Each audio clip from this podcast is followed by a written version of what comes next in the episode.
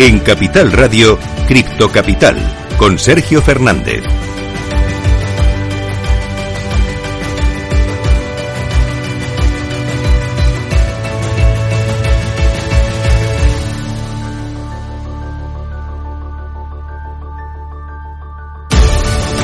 Muy buenas noches, sean todos ustedes bienvenidos un día más a su casa, la casa de los amantes de las criptomonedas. Eh, hoy, como siempre, eh, vamos a hablar de criptomonedas, vamos a hablar del mundo cripto, la única tertulia del mundo cripto. Y eso sí, eh, ya sabéis, estamos viviendo una situación macroeconómica nefasta. Esta semana ha salido Cristina Lagarde anunciando una subida de tipos para el mes de julio, es decir, la primera en los últimos 11 años. Además, hoy hemos conocido el dato de inflación de Estados Unidos, 8,6%, nada más y nada menos, el dato más alto desde 1981. Por supuesto, han caído las bolsas, el IBEX 35 se ha desplomado prácticamente un 4% y obviamente pues esto también ha afectado a las criptos como por ejemplo Bitcoin, que ha caído por debajo de los 30.000, y todo el top 10, ¿eh? todo el top 10 entero está bañado de rojo. Enseguida te voy a contar cómo está en estos momentos, y por supuesto te voy a contar todas las noticias más importantes del día de hoy. Además, ¿eh? por si esto fuera poco, tenemos nuestra tertulia con Valdomera Crypto, tenemos a, la rata de Wall Street, ayer en BTC, me parece que después vamos a tener también a MyCrypto y eh, lo más importante, ¿sabes lo que es el indicador Bernardo? ¿Has oído alguna vez hablar sobre esto? Eh, si quieres saber un poquito más, sobre las once y cuarto más o menos, te vamos a traer este estudio científico que ha revolucionado las redes sociales. Me parece que no ha gustado mucho al, al economista, vamos a intentar tratarlo con todo el respeto del mundo, por supuesto, pero si quieres enterarte, ya sabes, ¿eh? quédate conmigo hasta las once y cuarto más o menos, y luego después tenemos nuestro consultorio, así que igual, cualquier criptomoneda que quieres que analicemos, pues ya sabes, esta es tu casa, la casa son antes de las criptomonedas, quédate conmigo hasta las 12 y vamos a aprender un poquito sobre juntos. Venga, arrancamos. Minuto y resultado, top 10. Empezamos, eso sí, como siempre, viendo cómo está el mercado cripto en estos momentos, arrancando por Bitcoin. Se deja un 3,13% en las últimas 24 horas, está en 29.097 dólares. En segundo lugar, Ethereum, cuidado con Ethereum, 6,07% abajo, hasta los 1.678 dólares. En tercer lugar, vemos a Tether, es de las que menos cae, porque claro, es una stablecoin, eh, siempre nota mucho menos esta volatilidad, pero se deja aún así un 0,02% hasta los 0,99 centavos. En cuarto lugar, USD Coin, totalmente plana, ¿eh? la única que no cae. Está, eso sí, clavada en el dólar. En quinto lugar, Binance, de las que menos cae dentro del top 10, 1,51% abajo, está en 285 dólares en estos momentos. En sexto lugar, Cardano, menuda leche se pega a Cardano, eh, con todo el respeto. 8,80% abajo hasta los 0,57 centavos. En séptimo lugar vemos a Ripple, también en negativo, 4,50% abajo hasta los 0,38 centavos. En octavo lugar, Binance USD, otro stablecoin que en este caso viene en negativo, 0,17% abajo hasta los 0,99 centavos. Noveno lugar para Solana, también se desploma hoy, 6,75% abajo hasta los 37 dólares. Y cerrando nuestro top 10, Dogecoin, ya lo sabéis, tampoco se salva, se deja un 4,59% y está en 7 centavos. Si está en mercado cripto en estos momentos, vamos a repasar toda la actualidad. Vamos ya con los cripto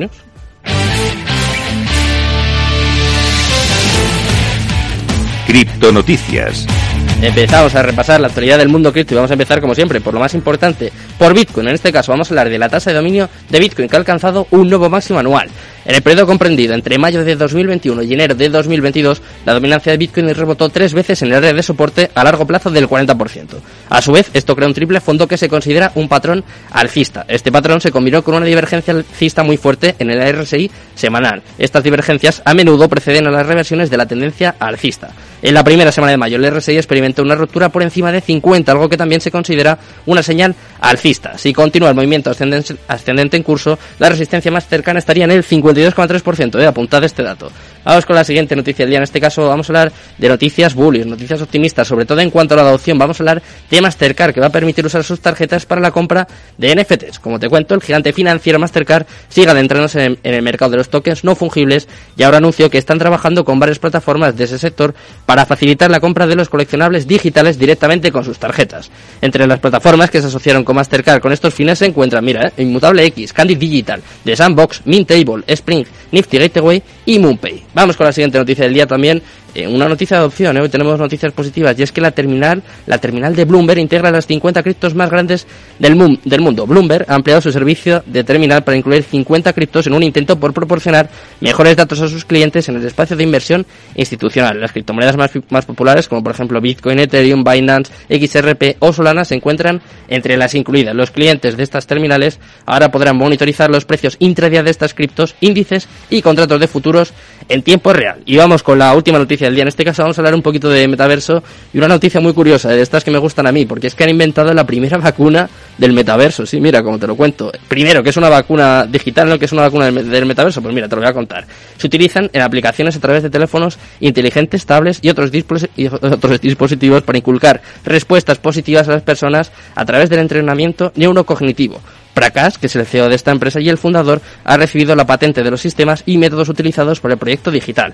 Esto significa que las vacunas digitales están diseñadas para implementarse en metaversos de juegos a través de la inteligencia artificial. Lo que hace la vacuna digital es, mediante la inteligencia artificial, rastrear nuestra actividad y crear una copia nuestra en el metaverso. Eh. Cuidado con esto. Una vez dentro de la plataforma virtual, se entrena a la persona para que evite los hábitos nocivos para la salud y, por supuesto, que luego lo ponga en marcha en su día a día. Es eh. muy interesante esta iniciativa. Vamos a seguirla muy de cerca. Bueno, ya sabes cómo está el mercado, ¿no? Ya hemos repasado más o menos toda la teoría del mundo cripto, pues ahora vamos a analizarla. Llega el momento más importante. Vamos con, vamos con la tertulia cripto, la tertulia de cripto capital.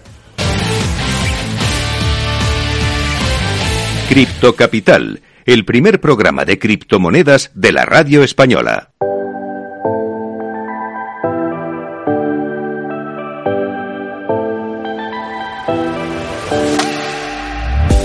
Pues como todos los viernes ya estamos aquí con el momento cumbre, el momento más importante de la semana. Tenemos nuestra tertulia cripto, la única tertulia cripto que hay en España, ¿eh? que tengo mucho orgullo de, decir siempre esta frase. Y tenemos a dos pedazos de invitados. Tenemos a Wall Street Rata y a Yoren BTC del grupo Valdomera Cripto, que pues como siempre, ¿no? Es un placer, es un placer tenerlos por aquí. ¿Qué tal, chicos? Muy buenas noches, chicos, chicas. Buenas noches, ¿qué tal, Sergio?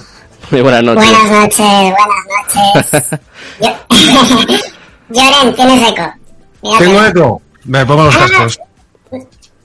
Sí, ¿Tengo eco o no? ¿Sí? A ver, ver. Bien, bien. Bien, bien. Estamos todos bien. Sí. Vale. Si tengo eco, me pongo los cascos. Que bueno, he comprado todo el setup para poder hablar con vosotros. Toma ya, ¿eh? O sea, venís, venís equipados y todo. Sí. ¿Qué, tal ha ido la semana? ¿Cómo estáis? Bien, bien. Bueno, el mercado cripto es regular, ¿no?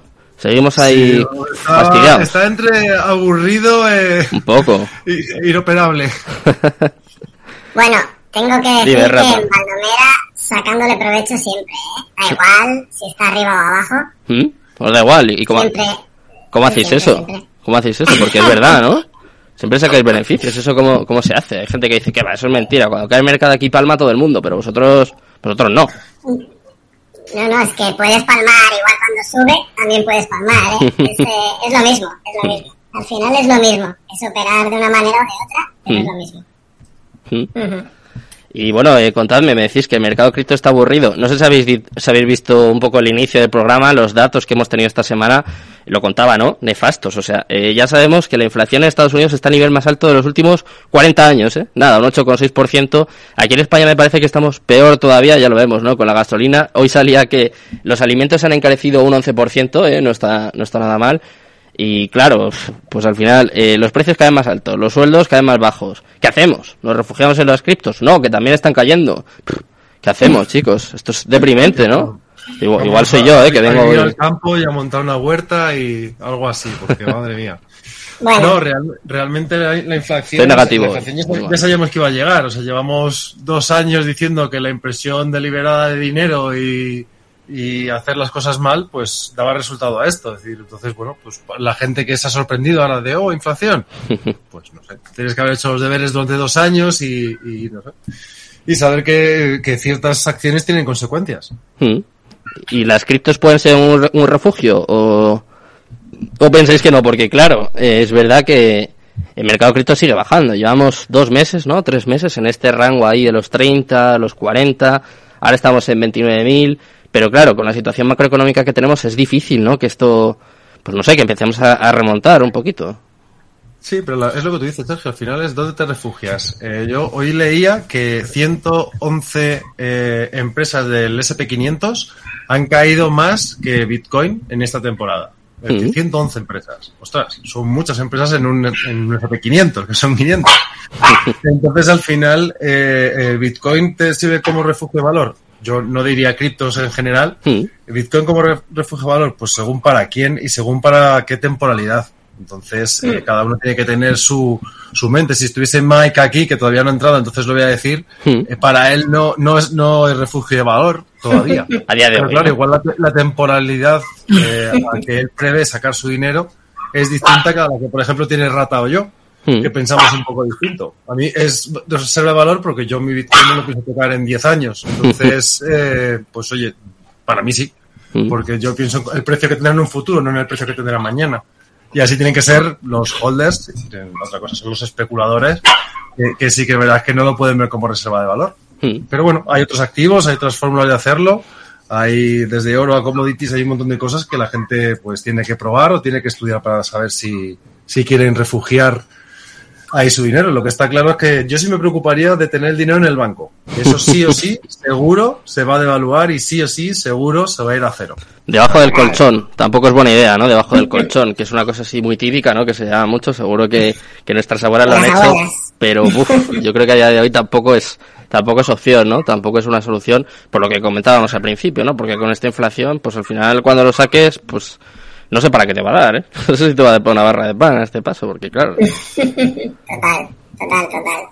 Yo, yo soy de los que defiende que, que Bitcoin no, no es eh, realmente, para mí no lo es, por ejemplo, no es eh, refugio de valor y, no lo es en sí todavía, pero Mm. sí que es verdad que para muchos, para mucha gente, yo defiendo esto, en ciertos países y en ciertas circunstancias, Hmm. eh, sí que se puede convertir en un refugio de valor. ¿Por qué? Porque es un activo que vale más que el activo en el que, en el que ellos eh, viven, ¿no? Por decirlo de alguna manera. Es Hmm. decir, sí, o sea, por sí, ejemplo, para El. Salvador, sí que estaría haciéndolo. Bueno, El Salvador quizás sea un poco, un poco atípico. Eh, en, en El Salvador, vamos a dejarlo aparte, porque es, eh, es, es- es aparte, ¿vale? El Salvador es aparte. Pero en países eh, que están sufriendo, pues, eh, con su propia moneda fiduciaria, Hmm. tipo pues Venezuela, Argentina, eh, este tipo de países, hasta cierto punto, Bitcoin sí que puede, puede considerarse pues un refugio de valor para ellos, por, este, por, por- por este tema simplemente. Porque, porque realmente no les vale la pena pues cobrar sus salarios en, en esta moneda, ¿no? O, o, o tener, o guardar esta moneda porque, porque no vale realmente nada. Entonces, en este sentido, Bitcoin sí que puede ser eh, un refugio de valor para ellos. Hmm.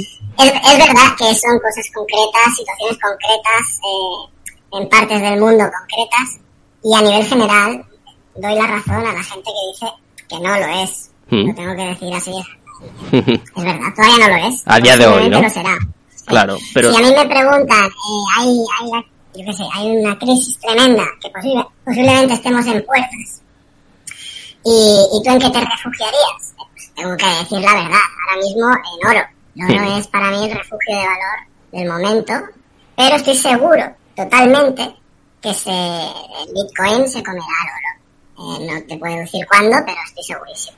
Hombre, en sí. ello creo. Si miramos a Bitcoin como una reserva de valor a largo plazo, ahí sí que estáis de acuerdo todos, porque claro, o sea, si invertimos de aquí a un año o dos años, pues es verdad que hay mucha volatilidad, el precio fluctúa mucho y sería difícil ¿eh? considerarlo como refugio de valor. Yo en eso estoy de acuerdo. Pero si miramos ya 5 o 10 años, eh, al final eh, no hay más que echar un poco hacia atrás, ¿no? El típico zoom out. En ese caso sí que sería refugio de valor, ¿no? Incluso además se incrementa. De momento eso es algo irrefutable. No sabemos qué pasará en los próximos 10 años, pero de momento a día de hoy esto se cumple. Esto es así. Más que el oro incluso. Sí, sí, sí, opino, opino eso. Eh, lo que he explicado, pues lo acabas de resumir tú ahí. O el camino, sí, el camino de mi explicación, el final del camino es lo que tú acabas de decir. Que, Mm. sí, que a largo plazo opino, opino eso. Vale. Que, que Sí, será eso es que Bitcoin. lo, lo- lo que añadiría a esto es que eh, tú, por ejemplo, mm, a veces, a veces se nos escapa un poco de la cabeza eh, con qué compararlo. Nosotros, por ejemplo, si tú comparas Bitcoin, que Bitcoin tiene 10 años de vida, pues no, es muy reciente, es una moneda que que acaba de nacer, pero si somos conscientes, el euro tiene 20 años de vida. Es decir, es- y es una moneda que se creó y que tiene 20 años. ¿Y cuánto valor ha perdido el euro en estos 20 años versus cuánto valor ha ganado Bitcoin en 10 años? Entonces, eh, todo el mundo se refugia en el euro porque es lo que nos meten eh, nuestros gobiernos como obligatorio. Y cuando venga el euro digital, pues será lo que nos comeremos lo que la gente verá como normal y natural. Es decir, yo cuando hablas, me imagino que os pasará, cuando tú hablas con tu entorno, con tus padres y demás, y, y, y, les explicas un poco todo esto, ellos no entienden eh, que no, el euro no, no pierde valor. O sea, no, no, sí, o sea, es decir, tú puedes comprar menos cosas con un euro de las que puedes comprar en el año 2000. Entonces, eso eh, hay que tenerlo en, en cuenta y, y, es así, y es real. Y sin embargo, con un Bitcoin hace 10 años podías comprar nada y ahora con un Bitcoin te puedes comprar un coche muy bueno. Entonces, eh, hay que comparar las cosas con, con, cosas comparables. Que me dices, no, oye, el dólar, vale, estoy de acuerdo que, que el dólar, hasta, hasta la ruptura con el patrón oro, eh, era una moneda con un valor definido sobre algo, eh, digamos, tangible. Pero desde la, desde la ruptura del patrón oro, eh, nada, no tiene ningún tipo de, de, de, valor más allá que la confianza. Y Bitcoin se basa en la confianza más escasez que Mira, es limitado. Está hablando por aquí CryptoPanda, veo muchos mensajes también de Tekel Trace, de, creo que es Tekel Tradeando, ¿no? Por, por Twitter. Eh, como siempre, invito a, a, los espectadores, a los oyentes, eh, que nos vayan mandando mensajes. Pueden mandar tanto por Twitch como por el, eh, nuestro WhatsApp. Nos, pues nos, podéis mandar notas de voz al 687-05-0600, que vale también eh, para después, para el indicador de Bernardos, para el consultorio. Y eh, me piden por aquí, mira, CryptoPanda dice, eh, y Maikitito, pues mira, sus deseos son órdenes. Me parece que la tenemos aquí. Hola, Mike. ¡Wow! Toma, ¿eh? ¿Qué pasa? Muy. Uy, qué, au- qué audio, qué audio. ¿Has visto? Eh? Esto es... Claro, esto es la magia de, de la televisión, la magia de la radio, ¿eh? Sus deseos son órdenes. Me, me, han- me han metido como. Joder, parece este del, del pasapalabra. Que lo lleva todo ahí al dedillo. Ahora conectamos con. Profesional a tope ahí. Parece que está... Parece que está ¿Me oye bien o planeado. no? Sí, sí, perfecto. Sí, sí. Perfecto. Vale, de acuerdo. Era la, la, la, prueba de rigor. Eh, ya hemos hablado un poquito de Bitcoin como refugio de valor, pero claro, eh, quiero saber también qué pensáis a corto plazo. No. ¿Qué pensáis a corto plazo? No, ¿Qué va a pasar? No, de refugio de valor no es. valor No, ¿No, Mike? Nada. No. No me lo compras. Claro que- Pues Pero nada, pues me voy. pero- Pero escucha, vamos a ver. No refugio de valor, es que depende. Es que Depende del No lo has plazo. escuchado, ¿no? Vas a repetir lo que he dicho. si una, si- si una persona quiere vender Bitcoin dentro de seis meses, no es refugio de valor. Si lo quiere tener para 10 años, sí es refugio de valor.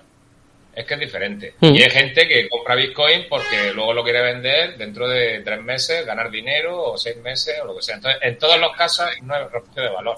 Y aparte, para la próxima crisis, que yo decía hace meses que venía una crisis, que todos lo sabíamos, que tal, no es refugio de valor.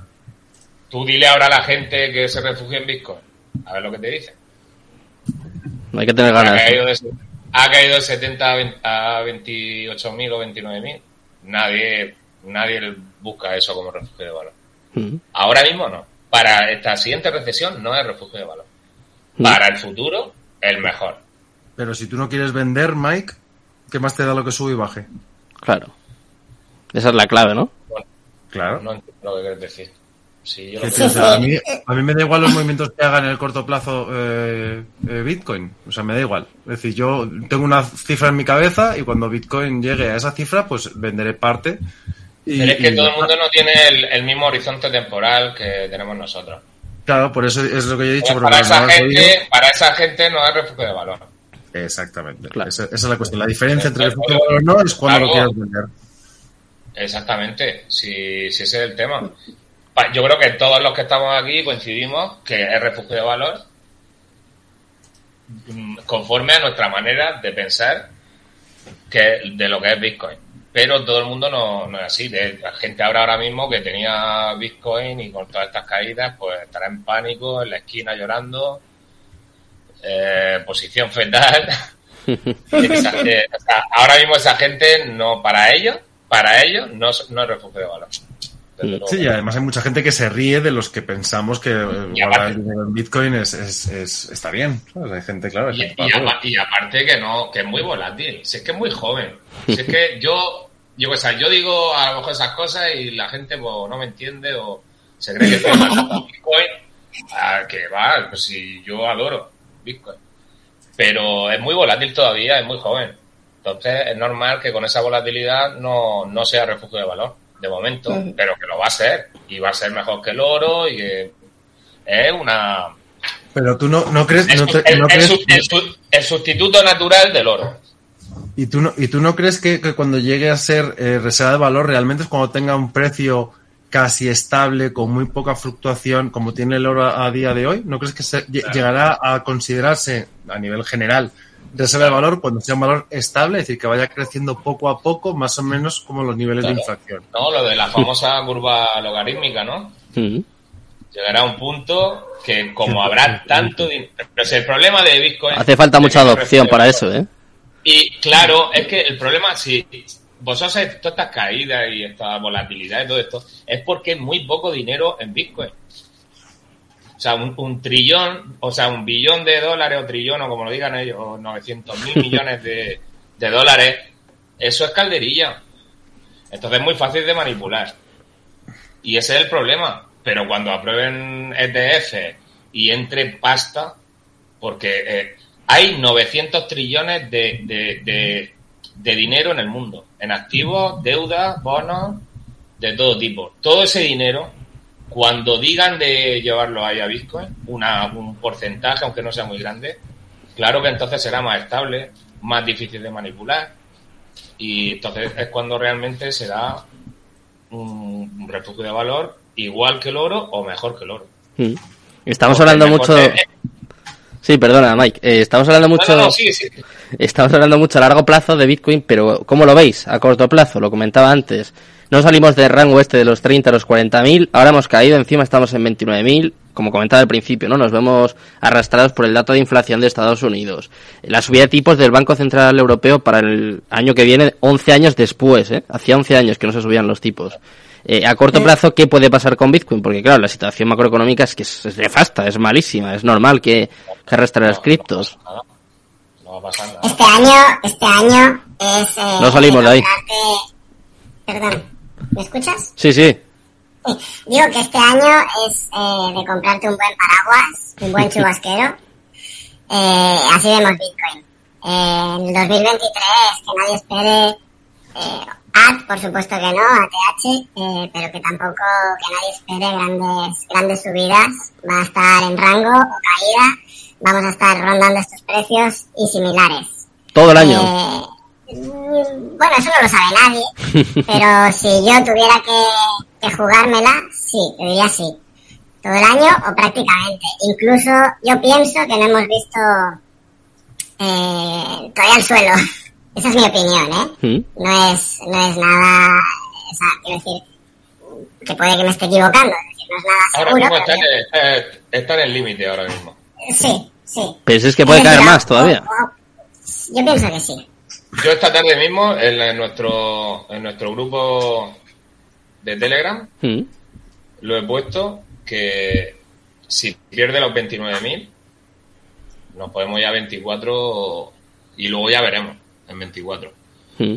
La primera parada sería en 26.700 o así, porque el 12 de mayo, cuando hubo la caída esa fuerte también, alguien, el chinito o, o quien sea, ahí compró.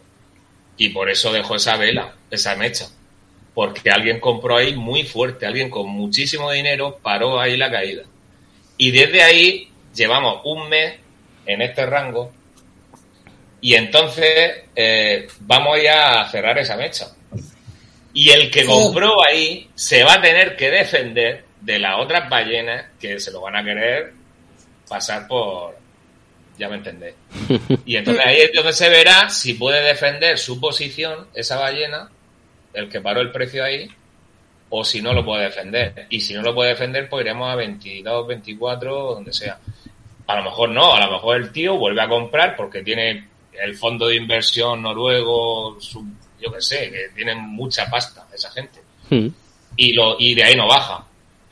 Pero que no lo sabemos todavía, hasta que no... De momento tiene que aguantar, si aguanta los 29.000, eh, estamos en rango todavía. Un rango dentro de otro rango, dentro de otro rango, O sea, es un rango dentro, eh, lo de la teoría de Charlie Dow, de la, las tendencias, primaria, secundaria y... Eh, un rango dentro de otro rango dentro de otro rango, en que nos movemos desde 26.700 a 70.000.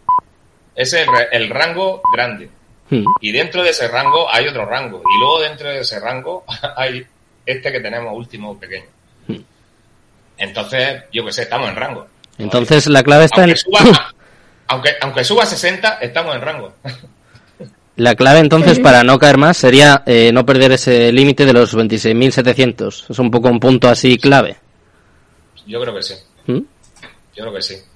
¿Estáis de la acuerdo? Señal, la señal de la mecha esa, eh, a Bitcoin no le gustan las mechas Mm. eh, y siempre va a rellenarlas, siempre.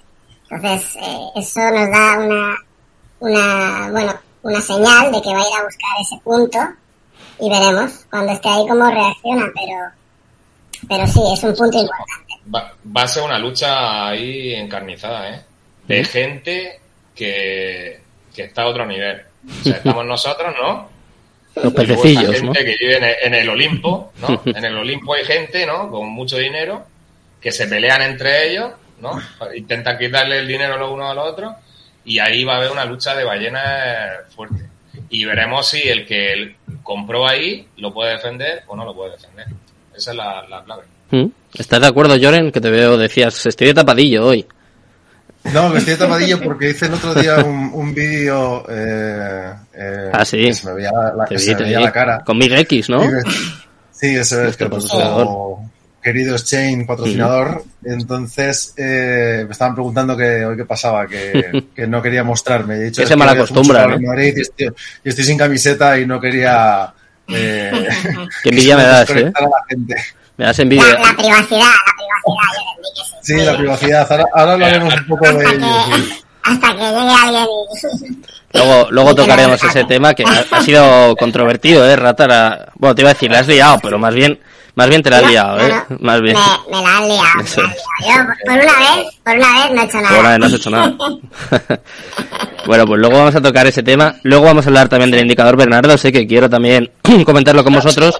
Pero antes os traigo un resumen. Vamos a ir poniendo algunos vídeos y os traigo un resumen de lo que ha sido la semana. ¿eh? A ver si estoy de acuerdo y de lo que estamos viviendo también, incluso ¿eh? a día de hoy. A ver, a ver qué os parece esto.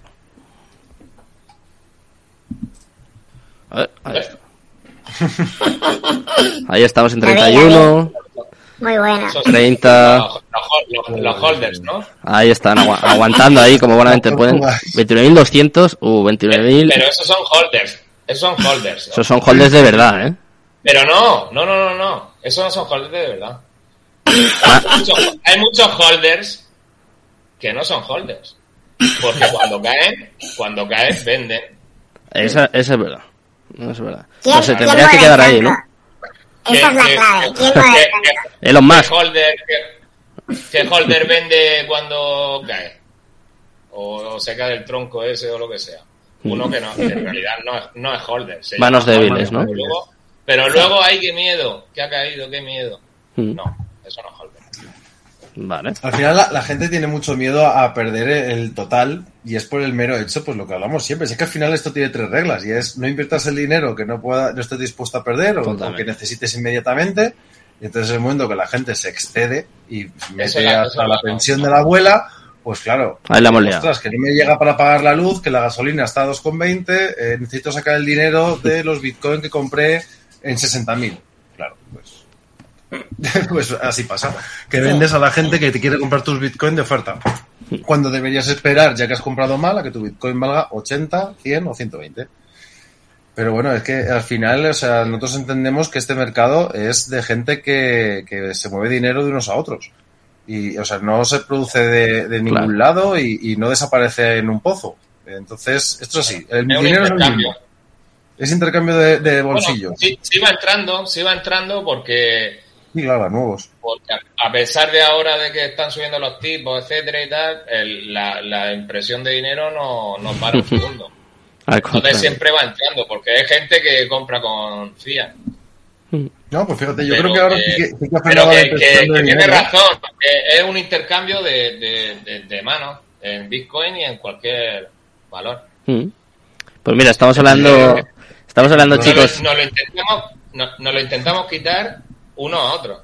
O sea, es que, es que así, suena, suena un poco, suena un poco a lo mejor cruel, no sé, pero es que en el mercado es así. Pues mira, si Mike. tú vas con la lástima de, si tú vas con la lástima de ahí y estás pensando, he ganado yo, hay otro habrá perdido, entonces mejor No, no. Pues- porque si no vas a perder. Os voy a enseñar a uno que es de los que se llevan los, los bitcoins. ¿eh? Yo creo que sobre todo se aprovecha de las manos débiles, como hablamos aquí. eh. Os traigo un vídeo de Michael Saylor, a ver si estáis de acuerdo o no, ¿eh? porque eh, básicamente lo voy a resumir. Dice que si Bitcoin no llega a cero, va a llegar a un millón. ¿eh? Ahí, ahí va. Lo tiro. Because you've made a significant bet on Bitcoin. So if all of this maturity occurs and if you see all of this flush cash getting wiped out of the system, this, in a sense, leveraged money, could that then be that you see Bitcoin coming down considerably and just not ever reaching any kind of particular lofty height and then you stand to lose quite significantly? We don't see it that way. We actually see it the opposite, which is uh, the big question forever has been uh, is is this real, and and if it's real, is it going to be banned? The deniers said this wasn't real, and of course they're being discredited as the administration and Congress and regulators embrace Bitcoin. And the skeptics have always said, well, it's real, it's better than gold, but it's so good, it's too good to be true, and the government's going to ban it. So if the deniers are wrong and if the skeptics are wrong, and it's pretty obvious they're both wrong at this point, it's not going to zero. And if it's not going to zero, it's going to a million because it's obviously better than gold at everything that gold wants to be. And, and if it was just worth what gold's worth, it'd be 500,000 a coin. So I, I really think we've crossed the chasm there with uh, with the bill that was put on on uh, the Capitol floor today by two senators, a Democrat and a Republican, and uh, and with Janet Yellen's speech at American University April seventh, where she recited the legend of uh, Satoshi Nakamoto and explained why digital assets are critical to the future of the United States. I think now that that's happened, people are realizing that this is a real thing that's going to be with us. And Bitcoin is, like it or not, it's unique. There really is no network in the world that has its, its level of adoption or its level of security. And if I put $500 billion on the table and gave it to you and said, create another one, you couldn't create another Bitcoin for $500 billion right now. So I, I'm, I'm very bullish about where we're headed from here. Bueno, ahí tenemos el vídeo de Michael Saylor, ya lo habéis visto. Dice que es bastante mejor que el oro, lo que comentaba al principio, que él piensa que si no se va a cero llegará a un millón y además dice que es muy bullish todavía, ¿eh? que es una cosa que le escuchamos mucho últimamente a pesar de cómo está el mercado, que sigue siendo muy optimista, no sé, no sé qué, qué pensáis vosotros. Nunca deja a nadie indiferente. Este tío, este tío, si no es eh, Dios, se parece. me encanta, me encanta la tranquilidad que transmite, cómo cuenta las cosas, se lo cree, porque es verdad. Es que, es que ni parpadea, o sea, es que se nota cuando una persona habla algo en lo que cree. Y, y, y es que yo creo lo mismo que él.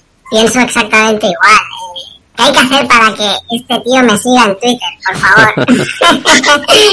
lo adoro, lo adoro. Llevo intentando yo una entrevista mm, cuatro o cinco meses, yo creo. Igual he escrito diez veces, de momento no, no es posible incluso. Os digo que conseguí su correo, no sé cómo, pero conseguí su correo, le escribí y de momento no, no hemos podido, pero lo conseguí. Hombre. Lo conseguí. Haremos presión de grupo. Seguramente que ge- gestionar 130.000 bitcoins lo tiene un poco ocupado. Me imagino, me imagino, pero no está nervioso, ¿eh? Lo comentaba Rata es verdad. Con respecto a lo que, a lo que opina, a lo que opina Michael, eh, eh, él sabe muy bien, eh, pero o sea, realmente no sabe más que nosotros, porque al final la información que hay es la, es la misma para todos hoy en día.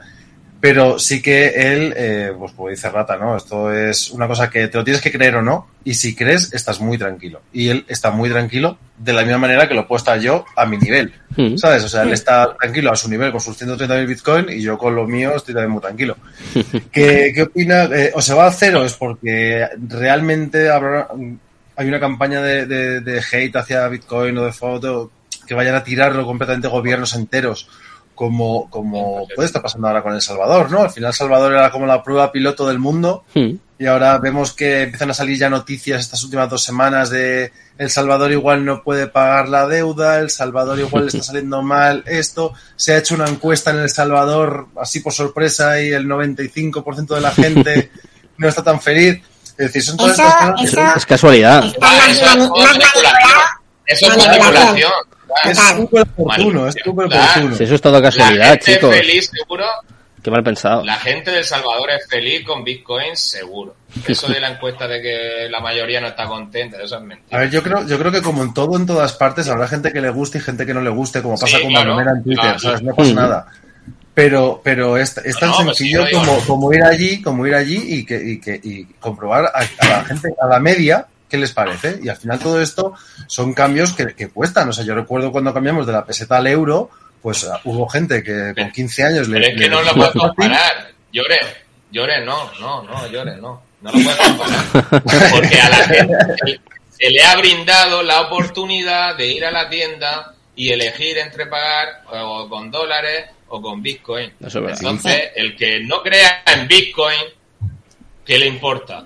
Que la- los demás paguen en Bitcoin, que siga pagando en sus dólares. Si es que por eso no tiene sentido esa encuesta. No tiene Que estoy de acuerdo, pero es que incluso la gente que ya está instalando- Porque si hubieran prohibido, si hubieran ca- cambiado el dólar por, por Bitcoin y a la, eh, hubiera gente que no quiere Bitcoin y quiere seguir con dólares, entonces sí entendería que pudiera, pudiera haber un descontento. Pero es que no, es que te convierte en dólares o Bitcoin en el momento con la aplicación, en la tienda, y tú puedes pagar con dólares sin problema, y si no quieres Bitcoin, pues, pues ya está. Entonces no puede ser que a la gente no le guste Bitcoin, porque el que quiere lo usa y el que no, no. Mm. Sí, sí, seguro que el, eh, Bukele, acuerdo. aunque haya caído a 28, Bukele está igual de tranquilo que Michael Saylor. Eso ya te lo digo. Bueno, igual un poco menos porque él está, está invirtiendo el dinero de su pueblo y no el suyo. No. No, es lo mismo. Pero por- eh, está Samson, Samson Moe, que no sé si sabéis quién es. Le entrevistamos aquí, eh. Cuidado. Eh, ¿Qué dices? Cuidado, que esa sí que la conseguí. Sí, sí, hace, hace menos de un mes. Sí, sí, el que Grande, lleva, Sergio, el que lleva la adopción por, por No todo el mundo. coño. Mm. Que estaba en Blockstream, ahora tiene su propia empresa. Se llama Jan No. 3. Jan 3, si no me equivoco. Eh, y cuidado con el juego que está sacando Infinity Fleet. Mm. Cuidado con ese. Que habla mucho de Star Atlas y tal, pero Infinity Fleet va a ser un juegazo. Yo le pregunté, De la blockchain de, de- Bitcoin. No va a ser con una altcoin. No, no, no. Infinity Fleet va a ser con Satoshi. este fue, eh, estamos hablando de Samson Moe, fue el que llevó la adopción a, a Madeira, a El Salvador, por supuesto. Yo le pregunté que si había conseguido hablar aquí con Pedro Sánchez y me, me dijo que no, eh. Me dijo que por aquí, por Europa, de momento que está muy complicado, que bueno, no, no les interesa o tienen que hacer muchos cambios en cuanto a la regulación, pero bueno, este hombre es el que está promoviendo la adopción de Bitcoin por todo el mundo, o sea, cuidado. Cuidado con él. Y está detrás del, del bono volcán. Mm. El Sí, que sí. ha ideado De los bonos el bono Bitcoin de Salvador. Ahora lo, lo de Bitcoin City Hmm. y todo ese, ese tío, de verdad. O sea, que se habla mucho de Michael Saylor y tal, pero lo que Michael Saylor está acumulando. Mm. Pero quien está haciendo por Bitcoin es Samson Moe. O sea, Totalmente. yo lo sigo desde hace meses y ese tío es un, un crack. Hmm. Me dio un like una vez en, en Twitter. ¿Ah, sí? Me di un like una vez. Lo, lo tengo por ahí enmarca- enmarcado en, en mi casa ahí en, un cuad- en una foto. Mira, para la próxima, Mike, voy a intentar que esté, ¿te parece? Para la próxima tertulia le traemos... Eso sí, tiene que ser en inglés. Hostia. Tiene que ser en inglés, ya te, ya te lo adelanto. Pero es súper majo, Bueno, ¿eh? yo sé, claro, un poco, pero Sí, sí. para hablar de, de temas técnicos y tal. Se le entiende bien. Se le entiende muy bien y además es... Sí. Vamos, fue encantador en la entrevista, o sea que vamos. Un fenómeno. Ese tío es un tío de puta madre, hombre. Se le ve, se le ve. Muy bien. Bueno, a ver, ¿por dónde, ¿por dónde íbamos, Mike? Que te metes con tus es jardines. verdad, Ya nos hemos liado. Ya la hemos liado. Es verdad, es que, es que le he interrumpido de que no lloren, que no, que no. Él es parado a medio hablar, perdona. Tenías que, tenías que vernos en, Respecto- en nuestro- en nuestros grupos privados, ¿eh? Que, Respecto, chicos, respecto al tema del Salvador, eh, puede, puede Eso, que eso, ahora, es que obviamente eh, estamos, como he dicho, en un año malo, pero no es para Bitcoin, es un año malo económicamente. Entonces, El Salvador lo estaría pasando igual de mal o peor si no hubiera entrado en Bitcoin. Es decir, como, como el resto de países, Claro. porque es una es- recesión mundial. Entonces, eh, El Salvador, ahora, ahora mismo, día 10 de junio, digo, del 2022, digo, que dentro de 10 años va a ser eh, un, un país con un, con un nivel económico acojonante. si no abandonan el camino que llevan. porque eh, han sido pioneros y si no se lo tiran por tierra, eh, o sea, es lo mejor que ha podido hacer esa persona para un país. Y, y bueno, el tiempo me dará o me quitará la razón, pero no podemos decir que, que, que, le va mal a El Salvador porque nos va mal a todos económicamente, a todos. Claro, es muy fácil eh, cuando Bitcoin está por los suelos y cuando todo está por los suelos decir que, eh, que la ha cagado y que, y que no tenían que haber eh, hecho el movimiento que han hecho.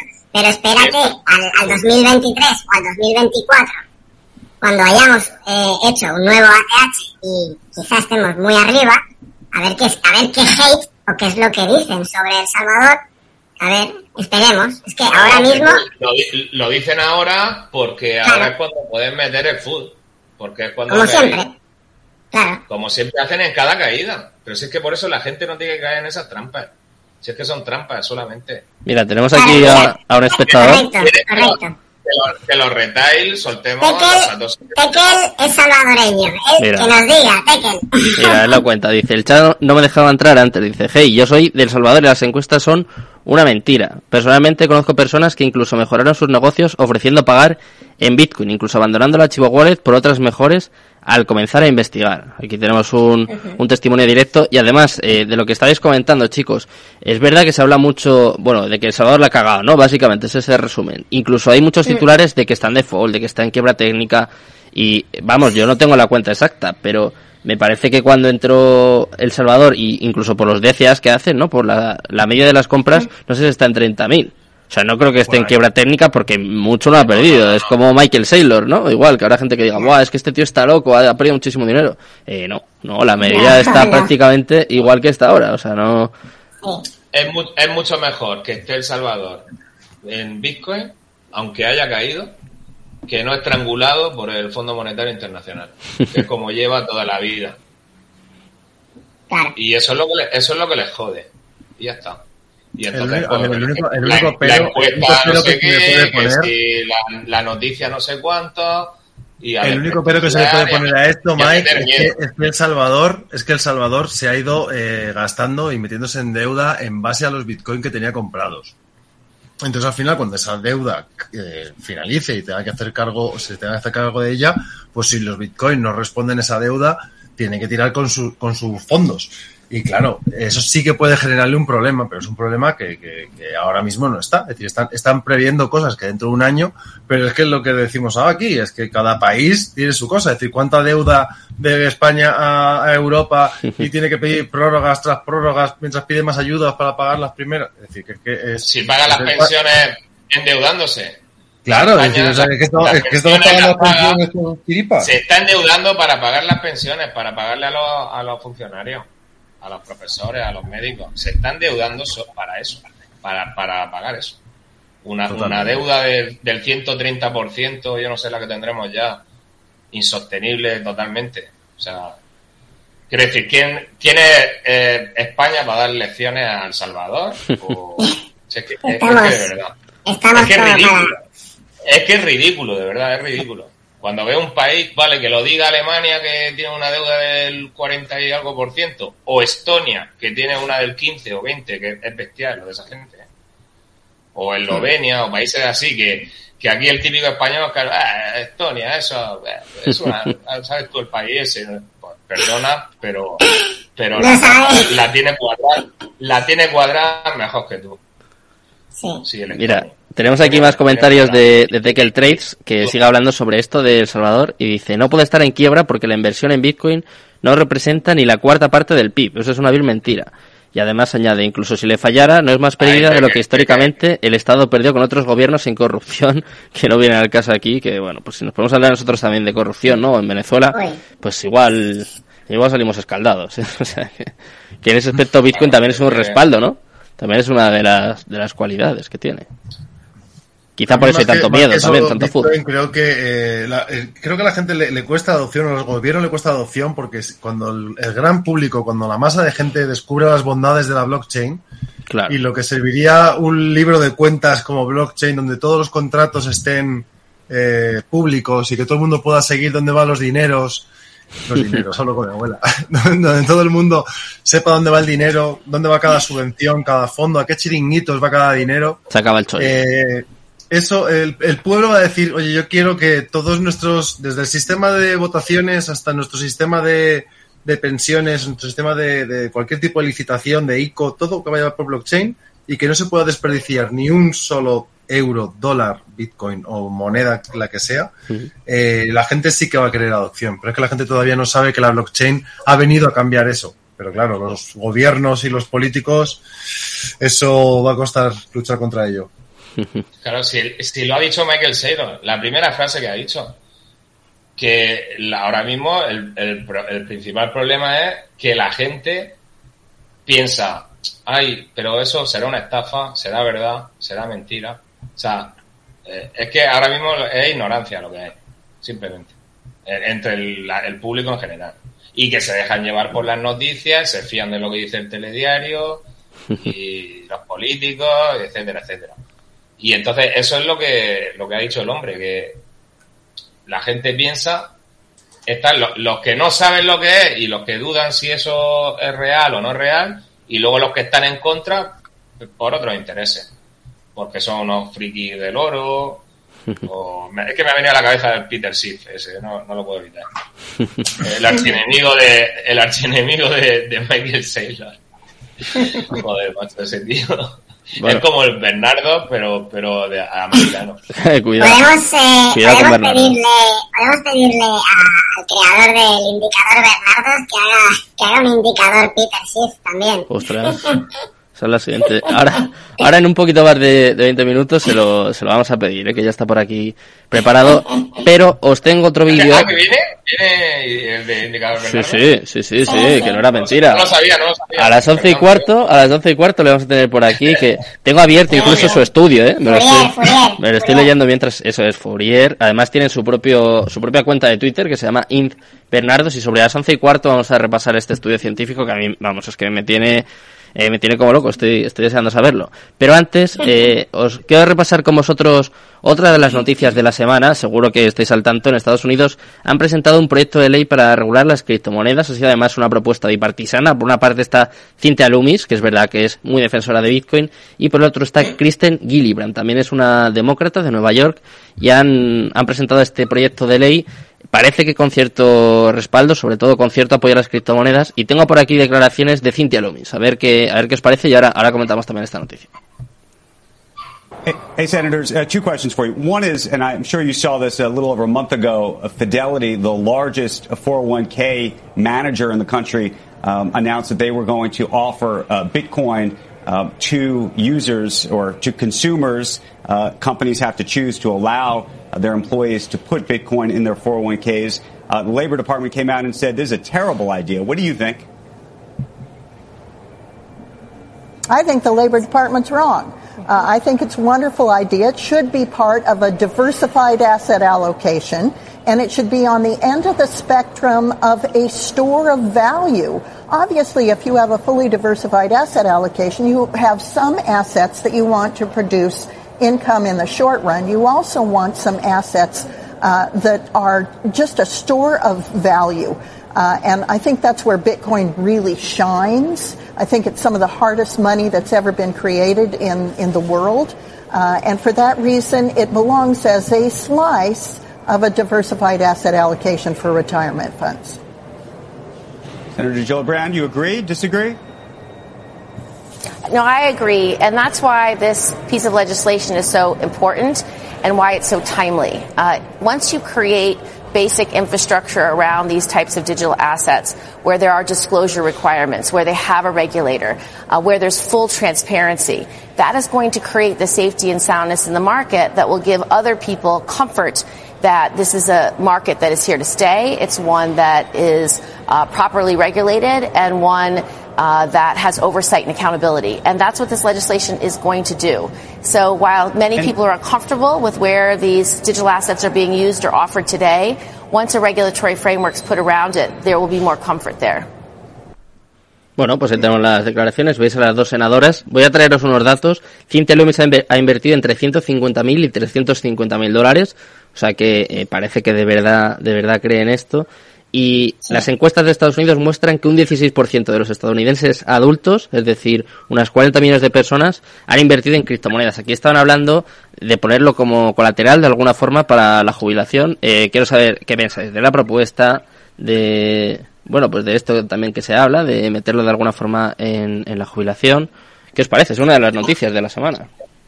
Yo, yo lo veo genial, genial. Además, eh, idea, Loomis es muy, es muy buena porque, que le preguntaron, eh, no sé si fue en esta entrevista hace poco, eh, le preguntaron, bueno, está cayendo, está por, por debajo de, por debajo de 30.000 como, como ahora, de hecho, bueno, ahora está por debajo de 30.000, ¿no? Sí, correcto. Y, y le preguntaron que qué pensaba hacer, como si, como si se tuviera que preocupar, ¿no? Y ella respondió que estaba entusiasmada, que si bajaba más, que iba a comprar más. O sea, la palabra es entusiasmada. Estoy entusiasmada porque Bitcoin caiga. Entonces, eso lo resume, lo resume todo, ¿no? Eh, Resume, pues eso, lo que hablábamos de Sailor también, de, de la tranquilidad, de, de saber que, que estás eh, en un activo que no importa que baje a corto plazo. Es más, aprovechate si eso ocurre. Eh, esa es la, esa es la, ese es el resumen, ¿no? De, de lo que piensa esta persona y, y bueno, que, que, que planteen, pues, eh, pues eso, eh, colaterales eh, y que planteen soluciones para jubilación y cosas así, pues Mm. al final es, es, es beneficio a largo plazo y, y pienso que es beneficioso para todos, pienso. Sobre todo Yo quieren- creo que, que como está diciendo Rata, eh, eh, eh, lo que dicen esta gente o sea, son pro Bitcoin y por eso trabajan para, para hacer estas cosas. Pero eh, hay que tener en cuenta que, que en este sector, en este mundo, hay dos tipos de, de inversores, ¿no? Es decir, y esto pues nos incluye todo el cripto Twitter y toda la gente que estamos aquí. Los que hay que no quieren la regulación bajo ningún concepto, que creen que Bitcoin tiene que ser Claro. libre, fuera de todo gobierno y tal. Y los que creo que como nosotros, entendemos que es inevitable para que esto llegue a una adopción masiva, que haya una regulación. Al final, todo, todos los gobiernos tienen que llevar su parte y no vamos a poder salvarnos de eso. Eh, me imagino, eh, yo me imagino un, futuro no muy lejano en el cual Bitcoin estará regulado por, todos los, entes, los bancos centrales. Y, a partir de ahí, pues se crearán otras criptomonedas para mm, que no estén reguladas para que la gente que quiera seguir estando fuera de la ley entre comillas, entendeme que decir que no estoy, no estoy en contra de cómo está ahora, que estén fuera de la regulación, pues puedan estar. Pero si queremos adopción masiva, la regulación es un hecho que vamos a tener que pasar. Es decir, es muy bonito lo del dinero del pueblo por y para el pueblo, pero eso yo creo que no va, no va a existir a no ser que haya un hecho no histórico mismo, tipo yo- Revolución Francesa. No, no es lo mismo lloren regulado que controlado. Ya, pero y- va a ser inevitable. Ojalá no fuese así, pero No, yo creo que no. lo- Es que. Pero la adopción es posible sin eso, Mike. Otra cosa es que digan, venga, vamos a hacer pagos, que lo integren, que tal, pero que te puedan meter mano, no sé yo. Yo creo que no, que no se puede, vamos. Hombre, a ver, meter mano no, es decir, a mí nadie puede, puede quitarme de mi wallet eh, lo que tenga mi, en mi wallet fría. Es porque que con lo demás sí pueden hacerlo. Con lo demás sí pueden. Claro, pero, pero la cuestión es que se te puede, quitar, te puede quitar el oro, te puede quitar la casa, te puede quitar la, expropiar la tierra, te puede hacer lo que quiera. Pero Estoy, estoy totalmente de acuerdo, pero a ti en el momento que te digan, oye, ok, barra libre, puedes gastar tus bitcoin en cualquier comercio, puedes pagar tus impuestos con bitcoin, puedes cobrar tu nómina con bitcoin, ahí ya es una manera de regularlo, porque por cada transacción que hagas vas a pagar la, la- la comisión de los mineros y la comisión al gobierno. ¿Sabes? Vas a No, pagar no, todos si los yo en realidad no, no, no- no es que esté en contra de eso, en realidad. Sí, sí, lo sé. Si yo, mi, ide- mi idea cuando entré en Bitcoin era no venderlo en el futuro. O sea, eh, mi idea era no venderlo nunca, sino usarlo luego de colateral. Mm. Si luego yo voy a pedir euros digitales a mi banco, o la moneda que haya, mm, si yo si yo tengo un, un Bitcoin, me lo van a dar. O sea, o sea, me van a dar el dinero que yo quiera. Al final lo bueno de todo Para esto que, es que, que- que que- hay un- que va- la gente va a, estar va a estar cubierta con Bitcoin. Aunque esté Lo que digo- regulado, lo que, Lo que digo, Mike, es que al final, al final de todo esto lo importante es que estamos hablando, ¿sabes? En un programa, en un programa de radio sobre cripto que dos senadoras de Estados Unidos presentan un proyecto de ley eh, para eh, regular los pagos con criptomonedas, cosa que Eso hace es. dos o tres años sería impensable. Y liberar de hecho, impuestos, además, estos pagos, ¿eh? que también es importante. O sea, lo quieren facilitar. o sea, volviendo, volviendo un poco también a, la- a las encuestas que decía antes de El Salvador, hoy justo que hemos publicado en Baldo News, que no te lo hemos presentado Sergio, Ostras. tenemos un pequeño Baldo No News que publicamos en nuestros grupitos, que nada, son dos hojitas de resumen de noticias. Qué bueno. Pero bueno, hemos publicado que eh, se ha publicado una encuesta de Deloitte Mm. que el 75% de los comercios y minoristas de Estados Unidos eh, prevén En dos eh, aceptar pagos con criptomonedas en dos años. Mm. Eso es, que en un plazo de dos años, hasta 2024-2025, creen que, mm, oye, será ampliamente aceptado y que se lo plantean como una posibilidad. Y ostras, eso Y es genial. Y de aquí a digo 10 yo que años, un primera mano. 85%, lloren, ¿eh? que me acuerdo de la noticia. De aquí a 10 años, un 85% de los comercios. Un 85, te lo reenvío para que lo eches un ojo también, ¿vale? Sí, sí, sí, sí, la tengo fichada. sí, sí. Una noticia muy bullish, ¿no? De las que, de lo que hablamos. Por eso Michael Saylor igual está tan tranquilo, porque al final estas cosas Claro, son, claro, para la gente que está metida aquí, Sailor ve con. Está viendo dentro de 20 años. Cuando está hablando así, está antes. en el futuro. Sí. Mm. Bueno, eh, sí, el millón sí, pero yo como pienso que va a llegar a 100 millones, 100 millones. va a llegar un punto. No, Pero lo vamos a ver eso, Mike. que me, que me pille, que me pille, la idea de- que no vaya en silla de ruedas, por favor. que, que puede tardar, que puede tardar 80 años, que puede tardar 100, 40, lo que tarde, pero al final, por la, por, porque inflación siempre va a haber. Y me da igual que impriman dólares que dólares digitales. me da igual. Y entonces va a llegar a 100 millones y un Satoshi va a equivaler a un dólar. Digital o de lo que haya, me da igual. O sea, que no yo, lo creo, yo, creo, yo, creo, yo creo que Bitcoin está creado con esa idea, ¿eh? Claro. Es decir, o sea, un Satoshi Claro, es, es es que una, lo digo por parte de un Bitcoin. Está pensado para que llegue a eso. ¿Cuándo? No sabemos, pero... Es que este hombre, ese hombre ahora no se valora, pero dentro de 300 años, que no estaremos nosotros de cuando sea, ese tío va a ser como cuando hablamos ahora de, de Pitágoras o de cualquier genio de la historia que cambió el mundo. Yo lo he dicho, lo he dicho, es, un semidios. Ahora, ahora no se valora, ahora no se valora, pero ya se valorará lo que ha hecho ese hombre, porque es perfecto. Es perfecto, o sea, es perfecto. Y por eso creo que, que va a llegar a 100 millones. O sea, que un Satoshi va a valer un dólar, porque es que está diseñado para eso. Y no nadie le puede pagar. Nadie lo puede- bien- mientras existe Internet, Mike, un dólar de futuro, Internet, que va a existir siempre, siempre va a existir ya Internet. Tú no puedes apagar Internet o el- el- mañana el fin del mundo. Entonces, Bitcoin es invencible, es invencible.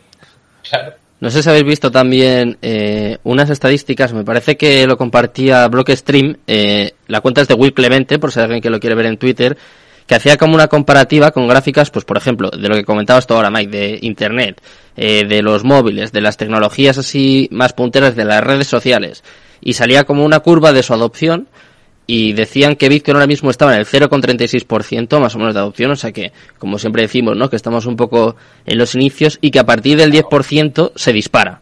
Además, eh, se ve la curva perfectamente. Es verdad que Bitcoin de momento, en cuanto a la adopción, está yendo más rápido pues que Internet, que las redes sociales, pero ves esa gráfica y dices, jolín, pues si ahora vale 30.000 y estamos en un 0,36%, pues imagínate cuando estemos en un 5, o cuando estemos en un 10, o cuando esto se dispare, que normalmente va increciendo, o sea, la curva va increciendo, pues te haces una idea de, eso es, eso es. Sobre todo una vez que llegas al Y cuando- 10%, pero aún así ya, Cuando son un, un 90, claro. Eso ya no creo que lo 90, veamos. como es, es que Internet ahora que que un, un 99% Claro. de, de adopción. Internet, ¿no? 99, Sí, siempre habrá sí, sí. gente por ahí que no use, ¿no? Hmm. Sí. un pueblo indígena de la selva del Amazonas que no, no- porque de puta madre Escucha, escúchame, no, no tendrán, no tendrán, no tendrán ropa, pero van con móvil ya, eh. Cuidado. no no no hay, hay pueblos todavía Sí, que, sí, sí, están en el neolítico que están en el neolítico y si no mira la isla esta de la India de que está en el, en el Índico Sí, ¿cómo sí, se llama sí. la India esta? Sí, una, sí, una sí, isla que, que- que te matan, que te matan si vas. O sea, te tiran flechas y te, y te matan. Nadie nos puede poner un pie ahí. Eh, Seguro, seguro que vas y tiene una camiseta ah, ya- festiva alguno. Ya me acuerdo del nombre. Eh, luego lo, lo busqué en Google si querés. Sentinel.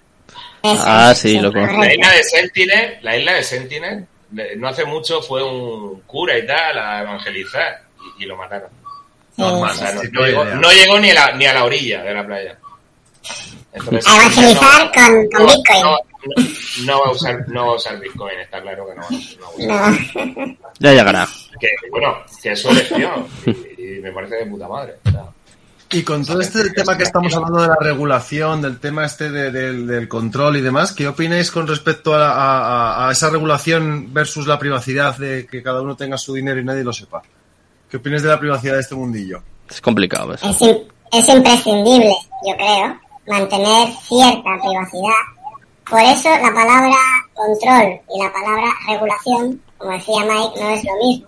Y yo pienso que, que sí que debe haber, es necesaria una regulación, una regulación bien hecha, justa y, y necesaria. Pero el control es lo que Bitcoin evita. Es decir, pero el control, entendámonos, el control de, de manejar mi dinero, mi Mani- Bitcoin, de- como de yo quiera. De manipular, manipularlo. Correcto. Manipularlo. Entonces, No para que, para que no haya ese control, debe haber una privacidad. Y debe existir siempre. De hecho, si perdiéramos, si perdiéramos eso, si perdiéramos esa privacidad, perderíamos, eh, para mí, el concepto Bitcoin en sí. O sea, eh, lo perderíamos. Así de claro. Hay una, una secta de Bitcoin, dice Panda. ¿Y creéis, Y no- creéis que es compatible? ¿eh? No, pero porque, porque justo yo el otro día hablaba con Crisis de Way de Zaragoza, que decía que ella también en Zaragoza nadie sabía que tenía Bitcoin. Y digo, joder, pero yo creo que al final el, el tú eh, hablar en tu entorno, darte a conocer como, como un poseedor de, de cripto, eh, usuario y demás, creo que ayuda a la adopción. Creo que por, por, por- por osmosis No, propia a- ayuda, ayuda a que, a que se vaya extendiendo. No estoy, Hay que llegar no a, ese, a punto. Hay que llegar al contigo, punto este que, que llegará un momento que habrá un punto de inflexión, que será el 10% ese que tú decías antes, Sergio, Hmm. que a partir de ahí, o sea, se va a disparar eso que, como pasó con, con Internet, con la Claro. televisión, con la radio, con, con el coche o lo que sea. Hmm. Que llega un punto que, que ya se corre la voz. Y claro, la gente es, es muy miedosa, ¿no? Y, y no quiere salir de la, zo- la zona de confort y quiere estar en su zona de confort y, y le da miedo lo nuevo. Y hasta que no ve que al vecino le funciona, pues no se arriesga. Pero cuando Sí. vea que al vecino le funciona y de puta madre, pues se tiran a la piscina. Y entonces cuando llegue ese punto, ya adopción. Y ya En cadena, reacción en cadena. ¿Pensáis Sí. que es compatible, pensáis que es compatible la acción de los gobiernos con la privacidad? O sea, ¿pensáis que el momento en el que entre los gobiernos vamos a poder mantener nuestra privacidad, que no van a querer controlarlo? Porque para, vamos, yo pienso, ¿eh? para mí las monedas digitales, eh, los CBCs, es una forma de intentar, intentar controlar, intentar cargarse la privacidad. Y no sé, yo pienso ¿eh? que en el momento en el que entren, eh, yo lo veo complicado. Igual se puede mantener algo de privacidad, ¿no? Siempre va a haber como puntos de escape, pero me parece complicado, no sé, compaginar las dos pero, cosas, vale, ¿eh? Desarrolla, desarrolla eso. ¿Cómo piensas tú que un gobierno puede controlar cuánto dinero, eh, cuánto Bitcoin tienes acumulado en Ujú. una wallet fría? Y si, si lo utilizas, eh, por ejemplo, y operas en un exchange eh, des- descentralizado, Ujú. ¿cómo, ¿cómo puede alguien controlar esas permutas, o sea, lo que tú generas con ese, con ese dinero? A ver, puede de alguna forma obligar a que todos sean centralizados, que ya lo están haciendo un poco, ¿no? Por ejemplo, Binance cada vez es más centralizado, Coinbase es centralizado. Poco a poco yo Sí. pienso que Sí. tendrán que ir pasando por La el aro, gente- todos.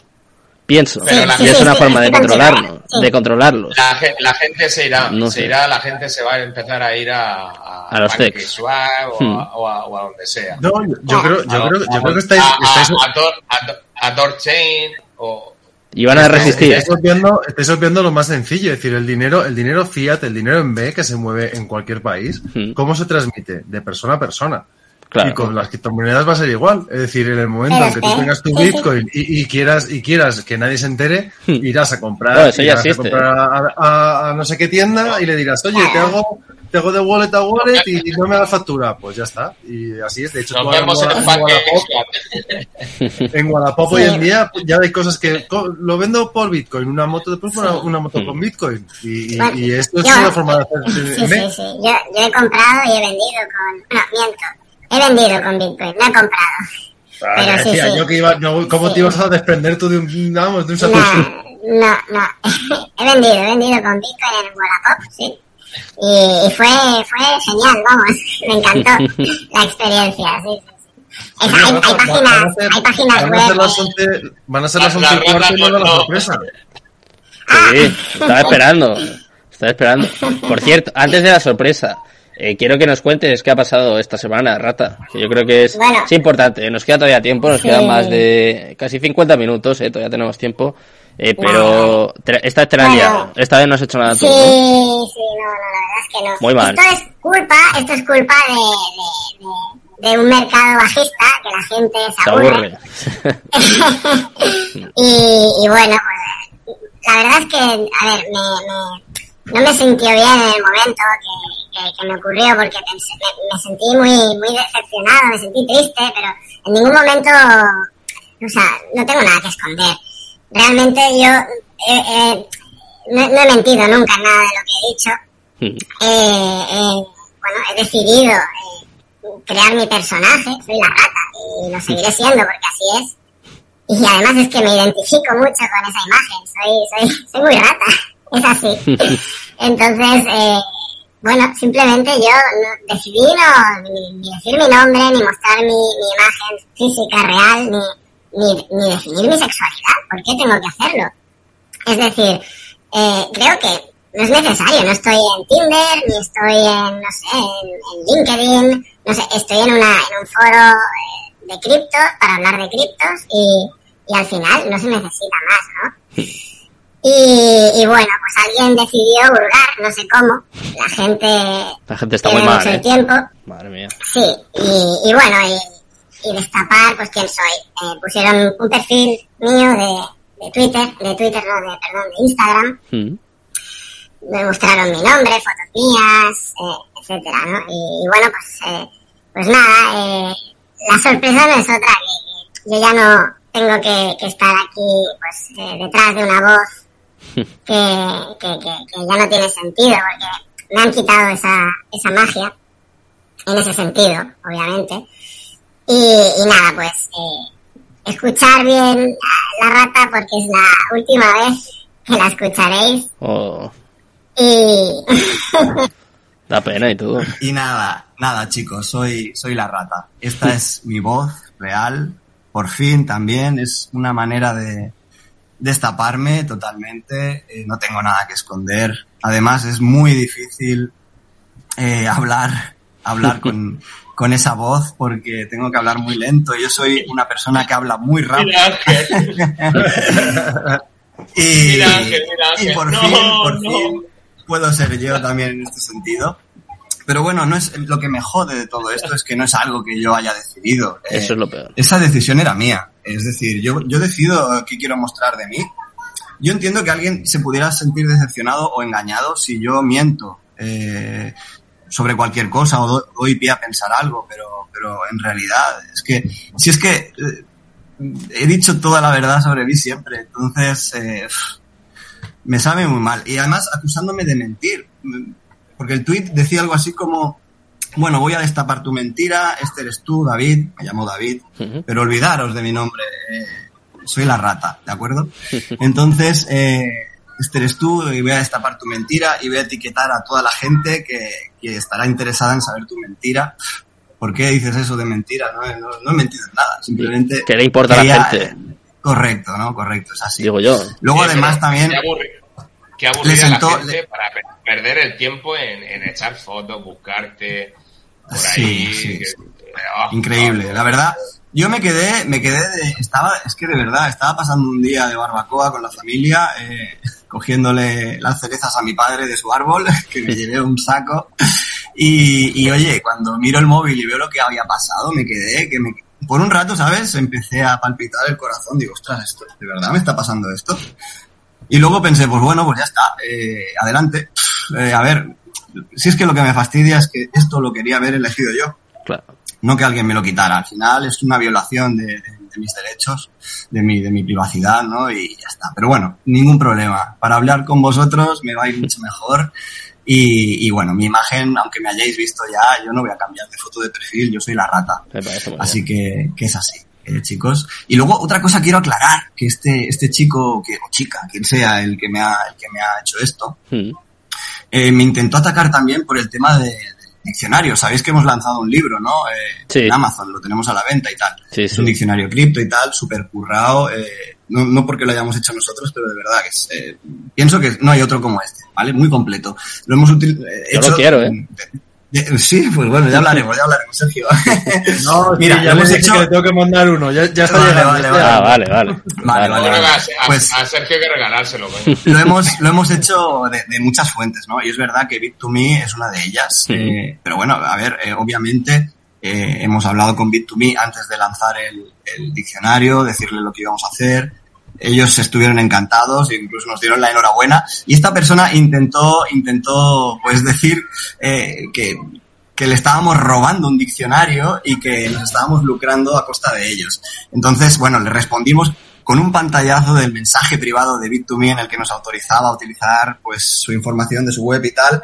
Y, y, y encima Bit2Me le dio un like a nuestra respuesta. O sea, que no, no le pudo salir peor a esta persona. No sé lo que pretendía, pues desenmascarando mi, físico ni, ni mi sexualidad, pero eh, ni, ni intentándome tirar hate por ahí porque le salió fatal la jugada. Lo siento mucho por él, es alguien muy triste. Y, y ya está. Y yo, la verdad, que encantado. Yo sigo adelante con lo mío. eh, no quiero polémicas. No, en ningún momento voy a desacreditar a nadie. Yo voy a mí, haciendo mi camino.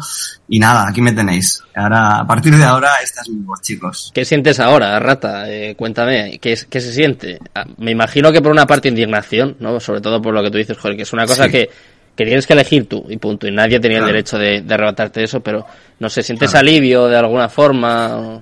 Más Mira, allá de la, de la rabia, mis- ¿eh? Yo creo que sobre todo Eh, sentiría imaginaros, imaginaros hasta qué punto llevaba, llevaba pues esto serie, de, de manera, o sea, es decir, eh, yo ya te lo digo, que yo con mis compañeros de Valdomera, los, los developers, los, los, mis compañeros, es decir, con Michael, con Micro, con, con Joren, Hmm. que son personas a las que les tengo muchísima confianza, con las que hemos eh, hablado horas y horas, eh, mm, bueno, es un círculo estrecho para mí y yo con ellos, y ellos lo han respetado, es que nunca podré agradecérselo lo suficiente. Ellos siempre me han respetado, jamás me han preguntado.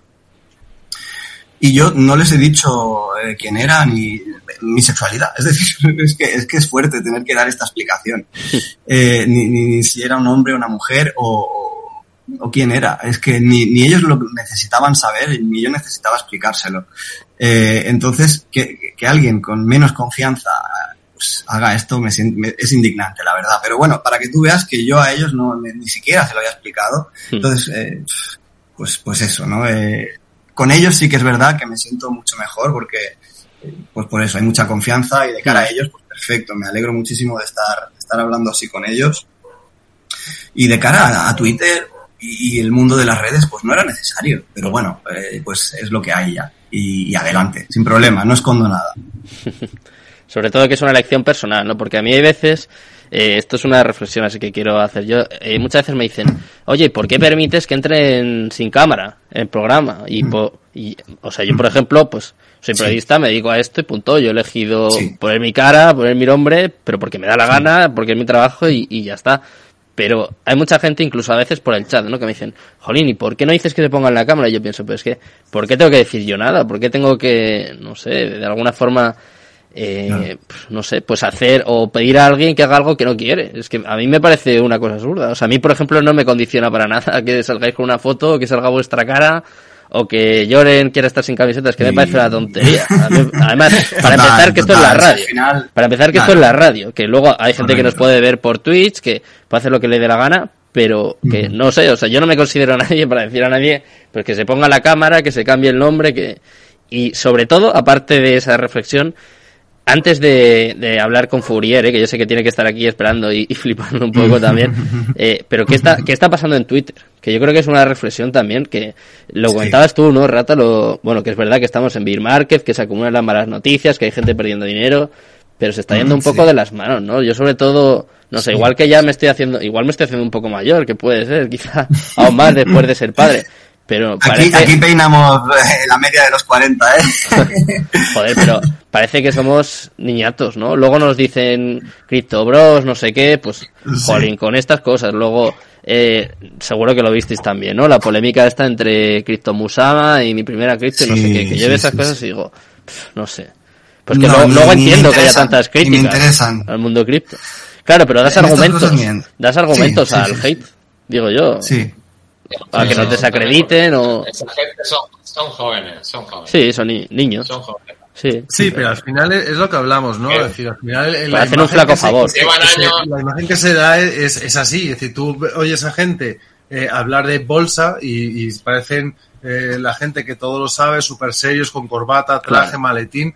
Y luego ves gente que habla de cripto, que probablemente tengan más activos, más conocimiento, más Hmm. recorrido, más futuro, pero sin embargo hablan como, como pues eso, pues eh, en, en lugar de apoyarse y en lugar de hacer, oye, si es que al final el, el beneficio de estos es común. Claro. Es decir, que esto vaya a más, se adopte, crezca y que, y que, y que dentro de 10 años, pues los que ahora tienen 20 tendrán 30, los, nosotros tendremos 50, pero, pero al final el, el futuro es el mismo para todos y todos queremos lo mismo. El problema es que parece que para ser mejor que tu compañero o que tu vecino, tienes que pisarle y es, es, es, absurdo, ¿sabes? Porque al final el, el beneficio está en el mismo sitio y, y, es, nosotros sufrimos mucho hate porque al final somos gente, pues eso, eh, humilde, gente que estamos un poco igual desfasada con, con la edad normal.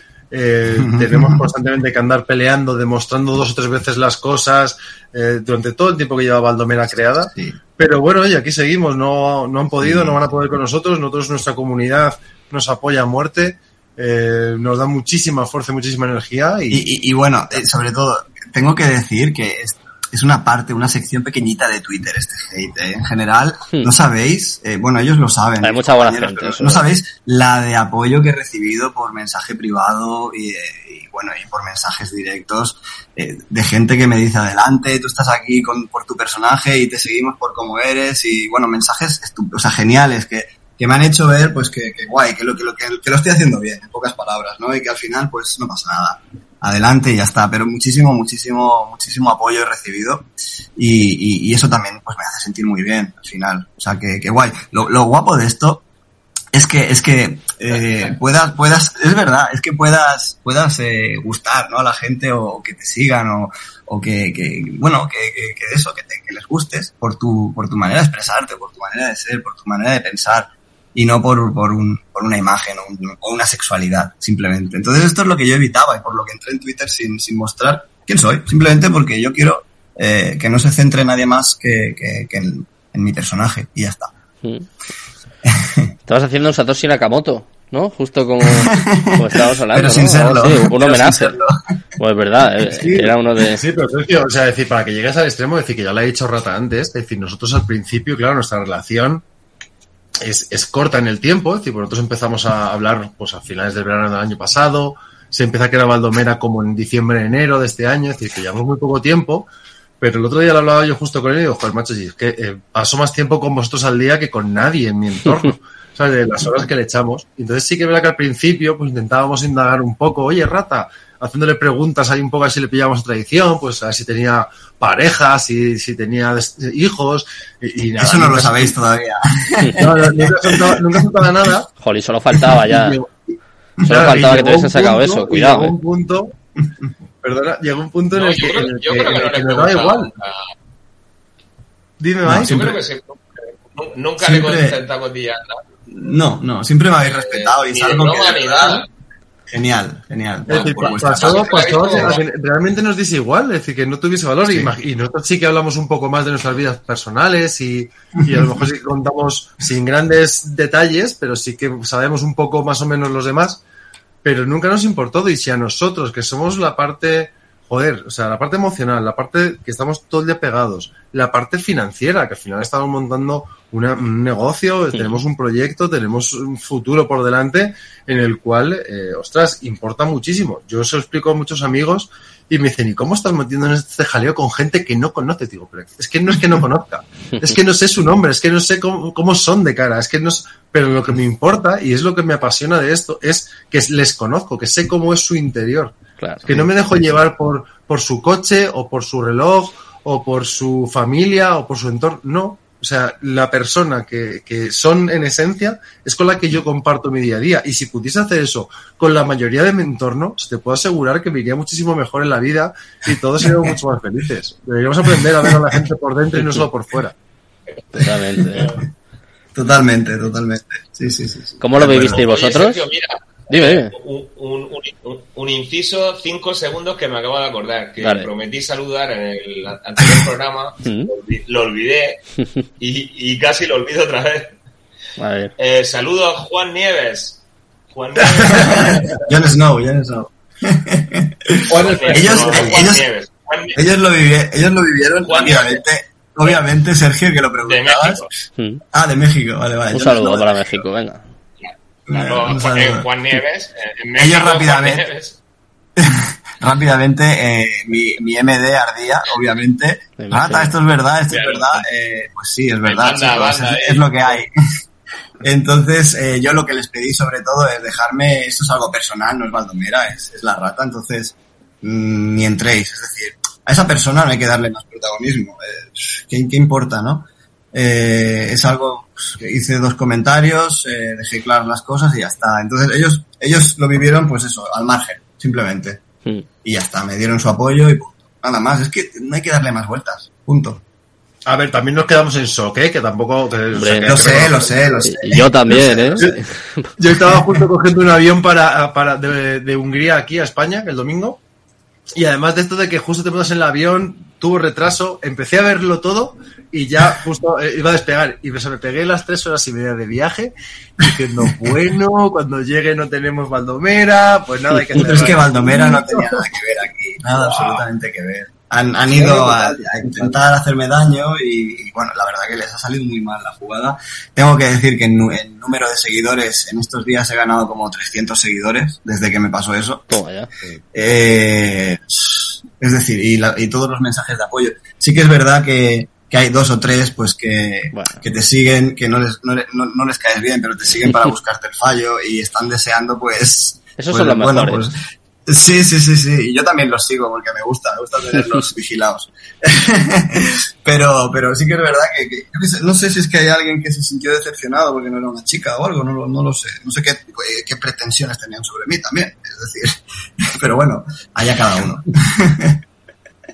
Muy triste. Sergio, Oye, cara no de nada, sorpresa tienes. Ángel, Ángel, Rata, Rata, Sí, Ángel, sí, he leído en el sí, chat que sí. cuando has quitado el distorsionador de voz, Sí. ha escrito ¡No!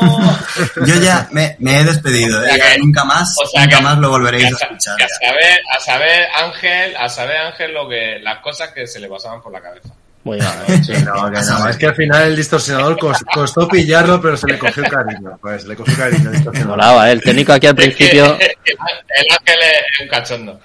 Hoy tenemos un técnico nuevo y cuando lo he escuchado al principio ha dicho, ¿Cómo pero, esto qué es? ¿Pero esto qué es? Pero luego, luego mola, ¿eh? Luego mola.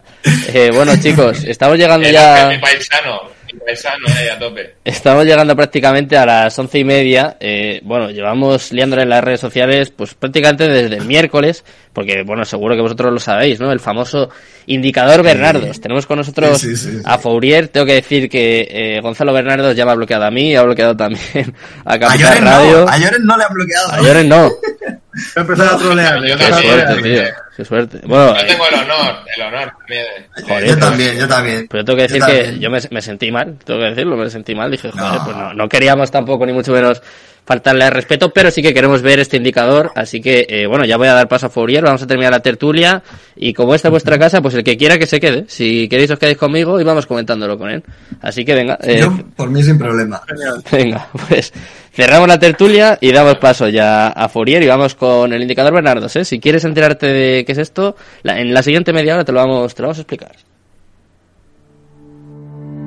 Coinex es una plataforma de trading de criptomonedas que ofrece todos los tipos de trading, spot, margin y contratos de futuros perpetuos hasta 100x que permite operar con los fondos que dispongas. Coinex se toma muy en serio la seguridad de los datos y activos de sus usuarios. Por eso cuenta con fuertes medidas de seguridad anti-hacking y anti-scam, lo que les posiciona como una de las grandes plataformas de criptomonedas que nunca ha sufrido ningún tipo de hackeo o vulnerabilidad en sus servidores. Comienza ya en coinex.com. Calidad y seguridad en una sola plataforma. Las mejores comisiones de trading en todo el mercado de criptomonedas solo en coinex.com.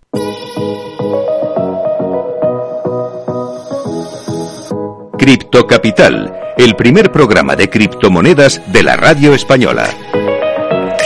Bueno, pues con buena música ya estamos por aquí de nuevo para vivir. Yo creo que va a ser uno de los momentos cumbres de la historia de, de Cripto Capital. Mira, cuando justo están sonando las señales horarias, son justo las once y media, o sea que lo tenemos clavado y tenemos con nosotros al gran Fourier. Ha hecho un pedazo de análisis, un pedazo de documento que, bueno, me parece una barbaridad. Antes de nada, le quiero dar la enhorabuena, le quiero dar paso. Buenas noches, Fourier. Y cuéntanos, a ver, ¿qué es el indicador Bernardos? Déjanos Hola, a todos noches, estupefactos. Buenas noches, ¿Me un bien? Perfecto. ¿Me oís bien, chicos? Muy bien. Perfecto, muchas gracias Eh, por estar por aquí.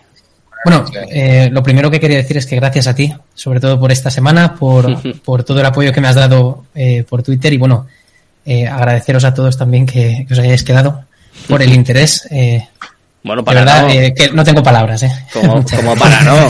Primero el, el currazo.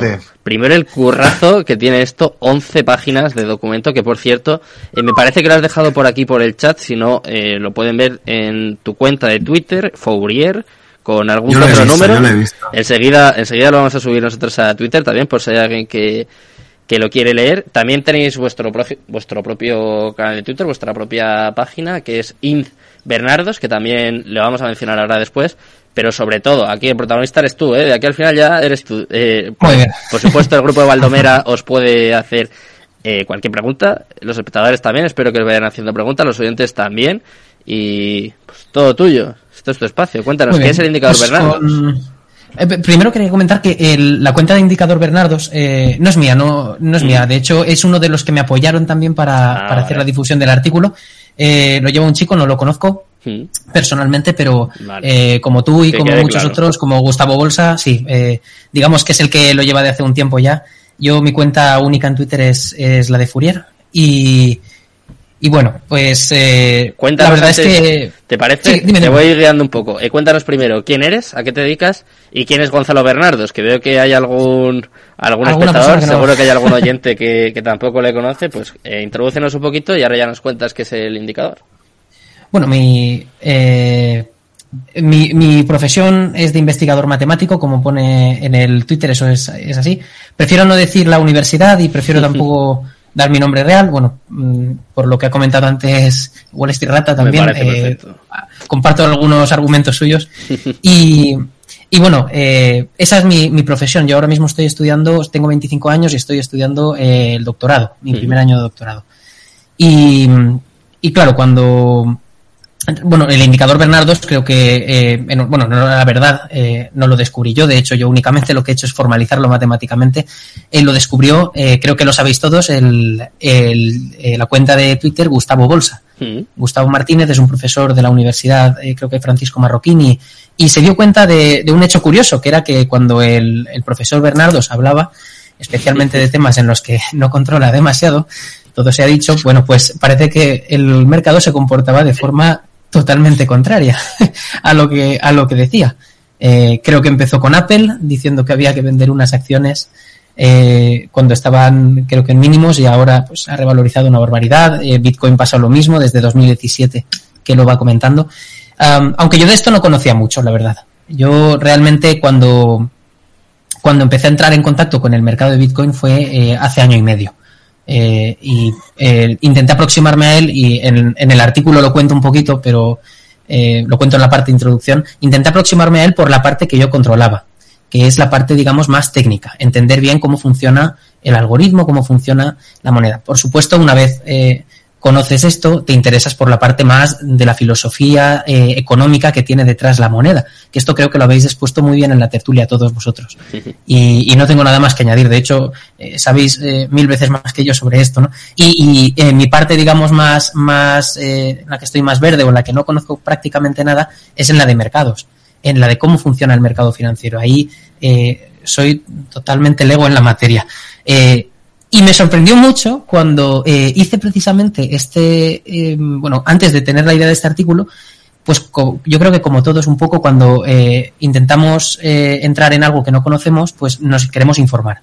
Y uno de los puntos de información pues son las redes sociales, buscar a personas a través de ahí para que, que- sean de referencia. Y nos encontramos, bueno, yo por lo menos me encontré, y esto me llamó mucho la atención, y creo que también lo habéis comentado antes, que mucha gente habla y realmente no conoce, pero habla de una forma muy taxativa, muy tajante, muy, muy estricta y da a entender como que sabe. Entonces a mí me, sorprendió mucho esta conducta, este comportamiento. Personas que eh, aparentemente veías y decías, bueno, a, a nivel técnico no entendían cómo funciona Bitcoin, o a lo mejor pues estaban hablando por, por de lo que otros decían, pero ellos no, se notaba que no entendían y veías ahí esa, esa falta de conocimiento, ¿no? Eso, digamos, es lo que me motivó en parte a. Y bueno, cuando llegué al indicador Bernardos, es lo que me motivó a esto, ¿no? Vale. Y sigue, sigue. Cuéntanos qué es el indicador Bernardos. A ver. Bueno, ¿qué es el eh, si quieres, te, te voy comentando un poquito, eh, un poquito cronológicamente la historia. Yo creo que es más entretenido así. Vale. Y creo que os va a gustar a todos más. Venga. Eh, bueno, resulta que eh, con el tema del indicador Bernardos, eh, obviamente está la broma, ¿no?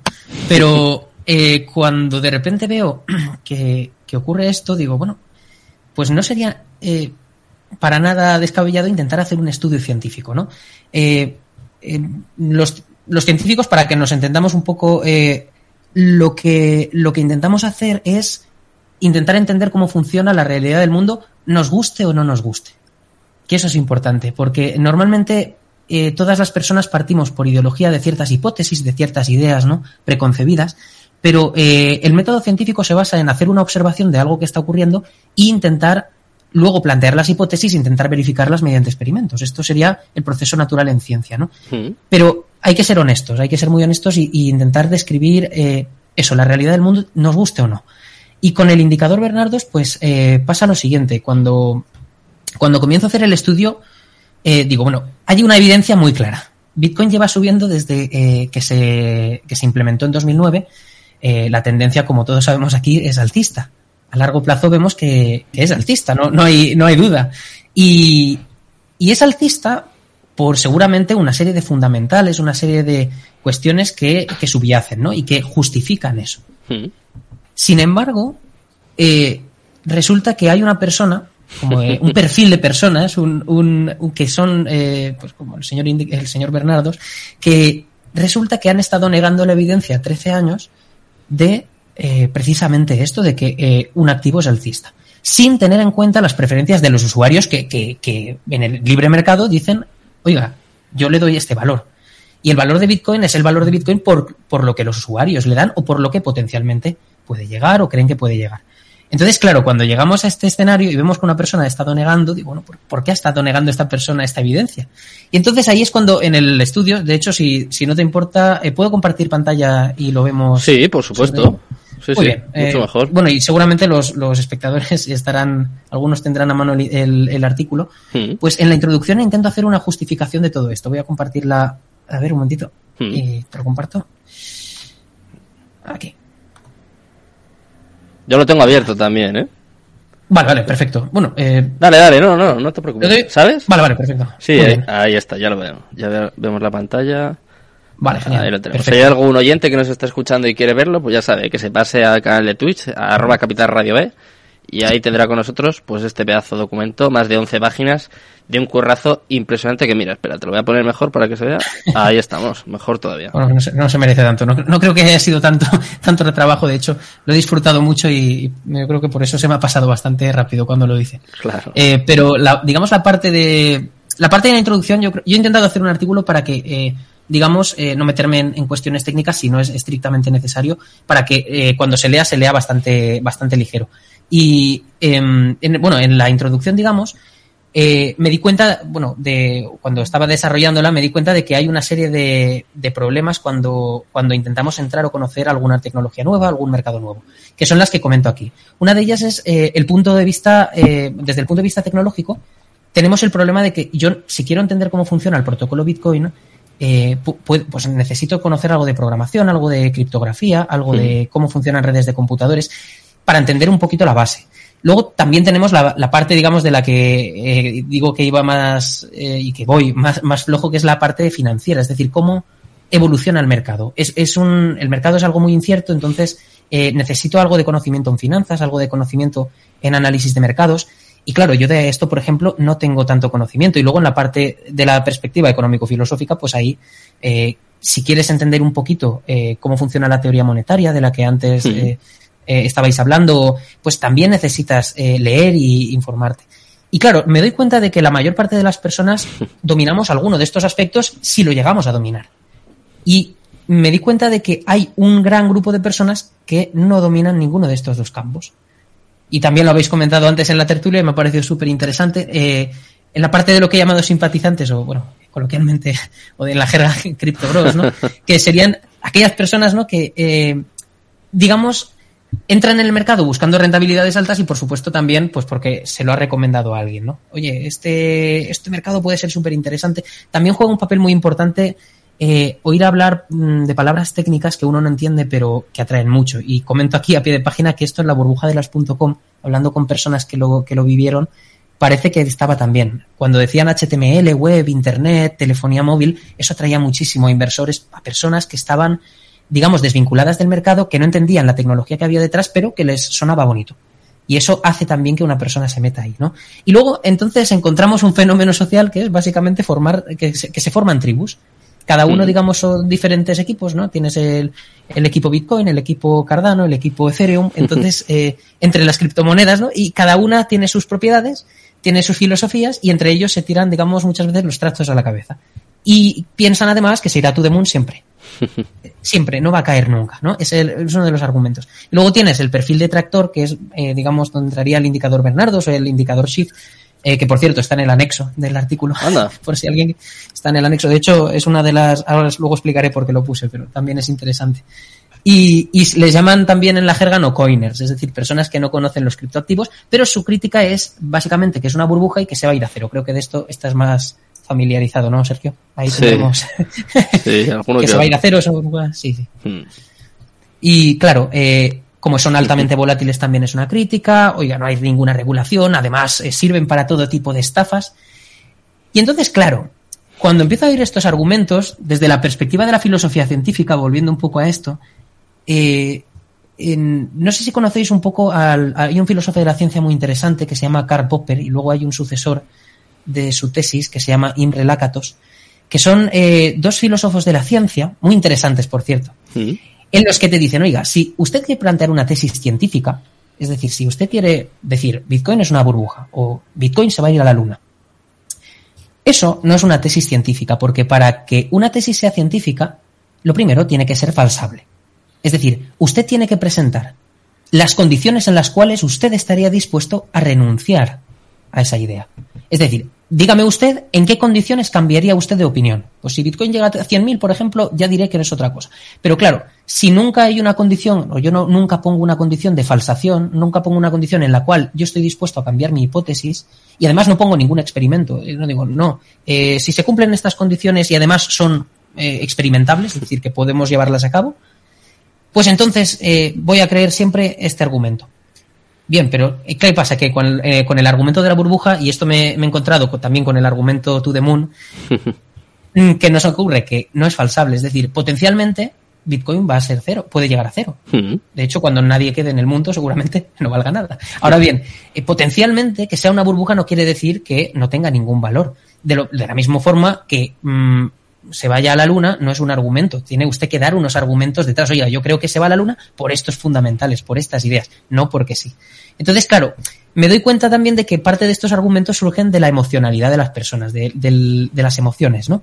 De, no de razonar, simplemente de ideologías previas, ideas preconcebidas que uno tiene sobre los criptoactivos. En el caso de los detractores, Y, y, bueno, en el caso del señor Bernardos, porque quizás por su ideología considera que esta, esta criptomoneda le hace competencia al, a, a, su tesis que tiene sobre cómo surge el, el, dinero, que normalmente pues es una perspectiva más cercana a la MMT, a la teoría monetaria moderna.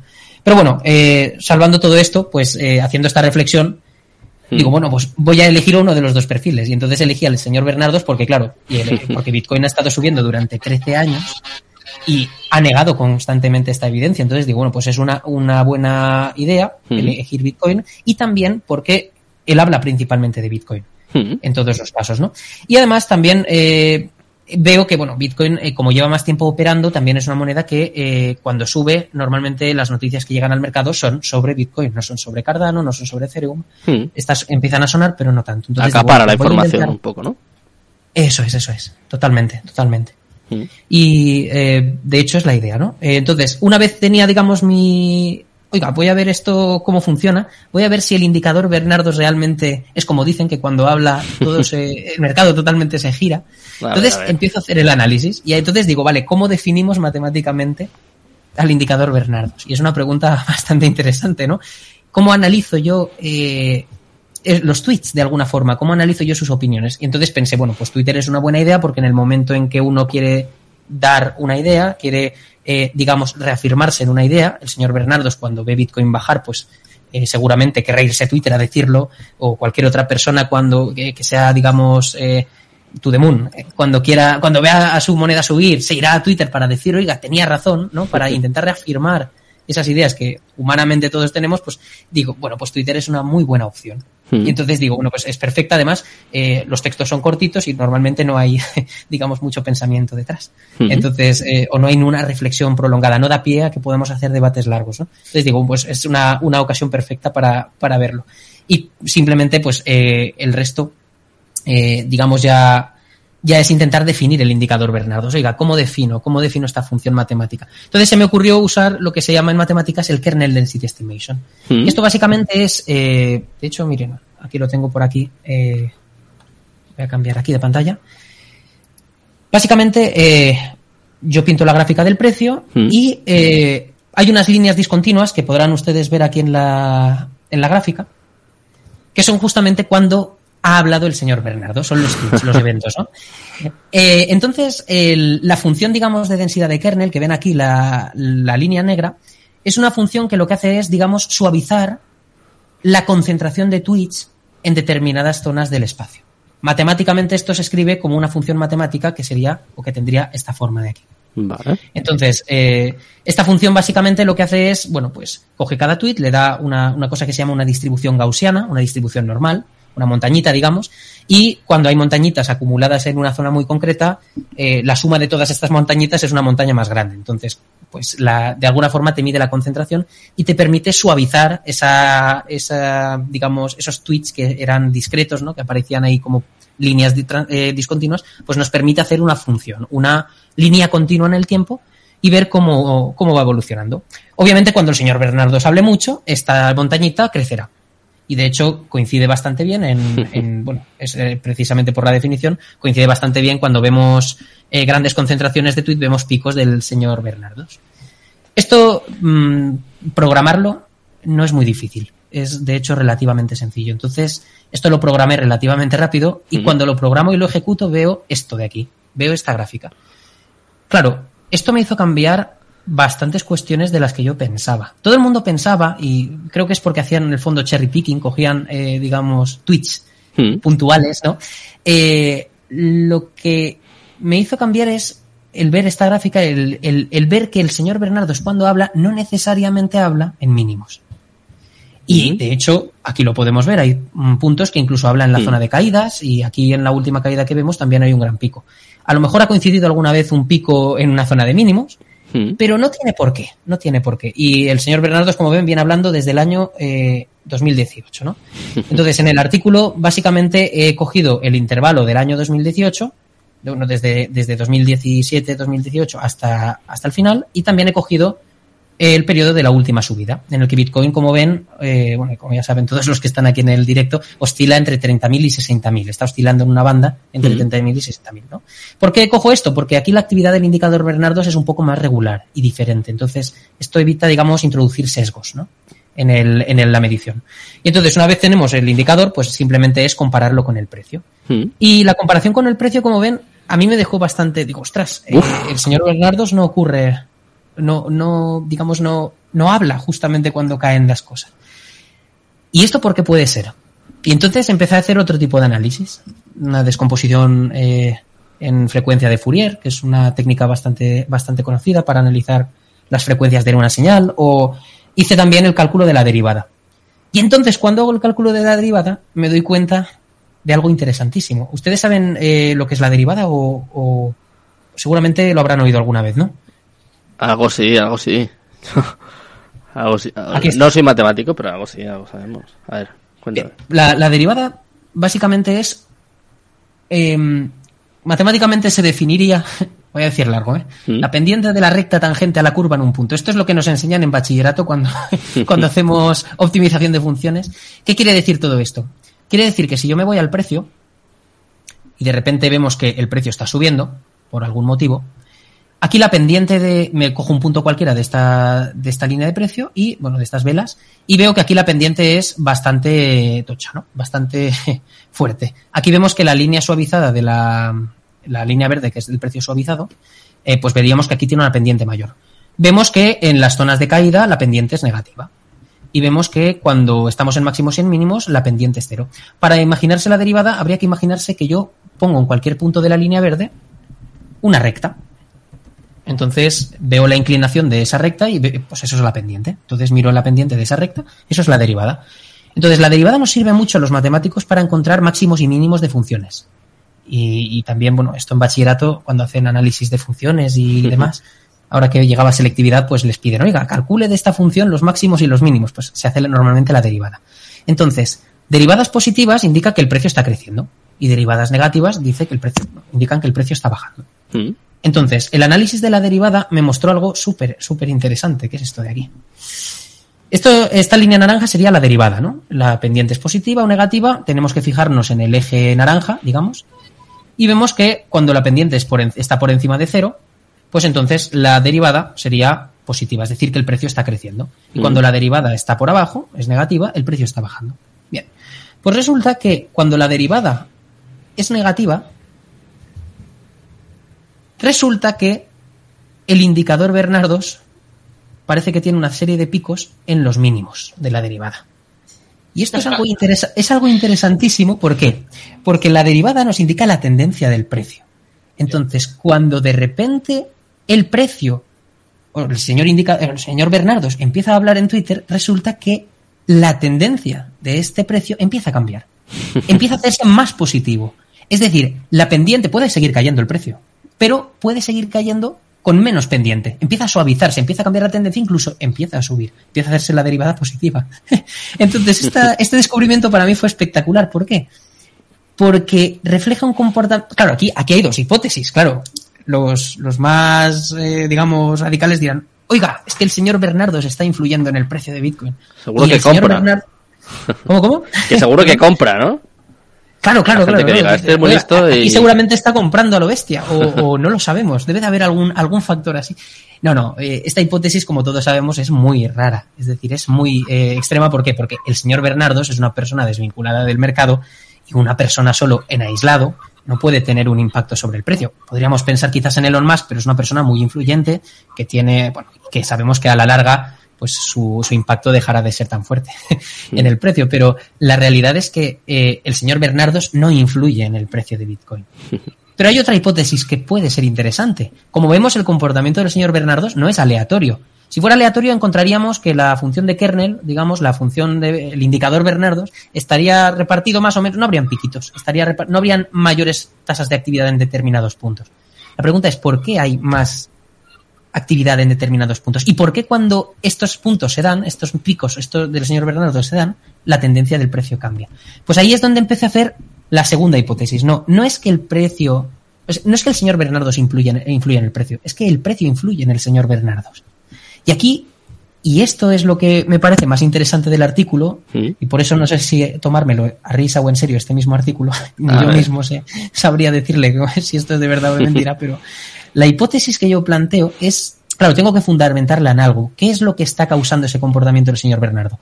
Eh, que haya una correlación no significa que haya una causalidad, no significa que eh, sea causa de. Entonces tengo que justificarlo en base a algo psicológico, debe de ser algo así. Entonces, investigando encontré eh, lo que se llama el efecto Dunning-Kruger, que es muy curioso. es un efecto, un sesgo cognitivo que se llaman los psicólogos, en el que, que lo van a entender bastante fácil. Hace que las personas que no sepan tanto de algo hablen como con más, eh, con más fuerza. Más Lo que es- firmeza.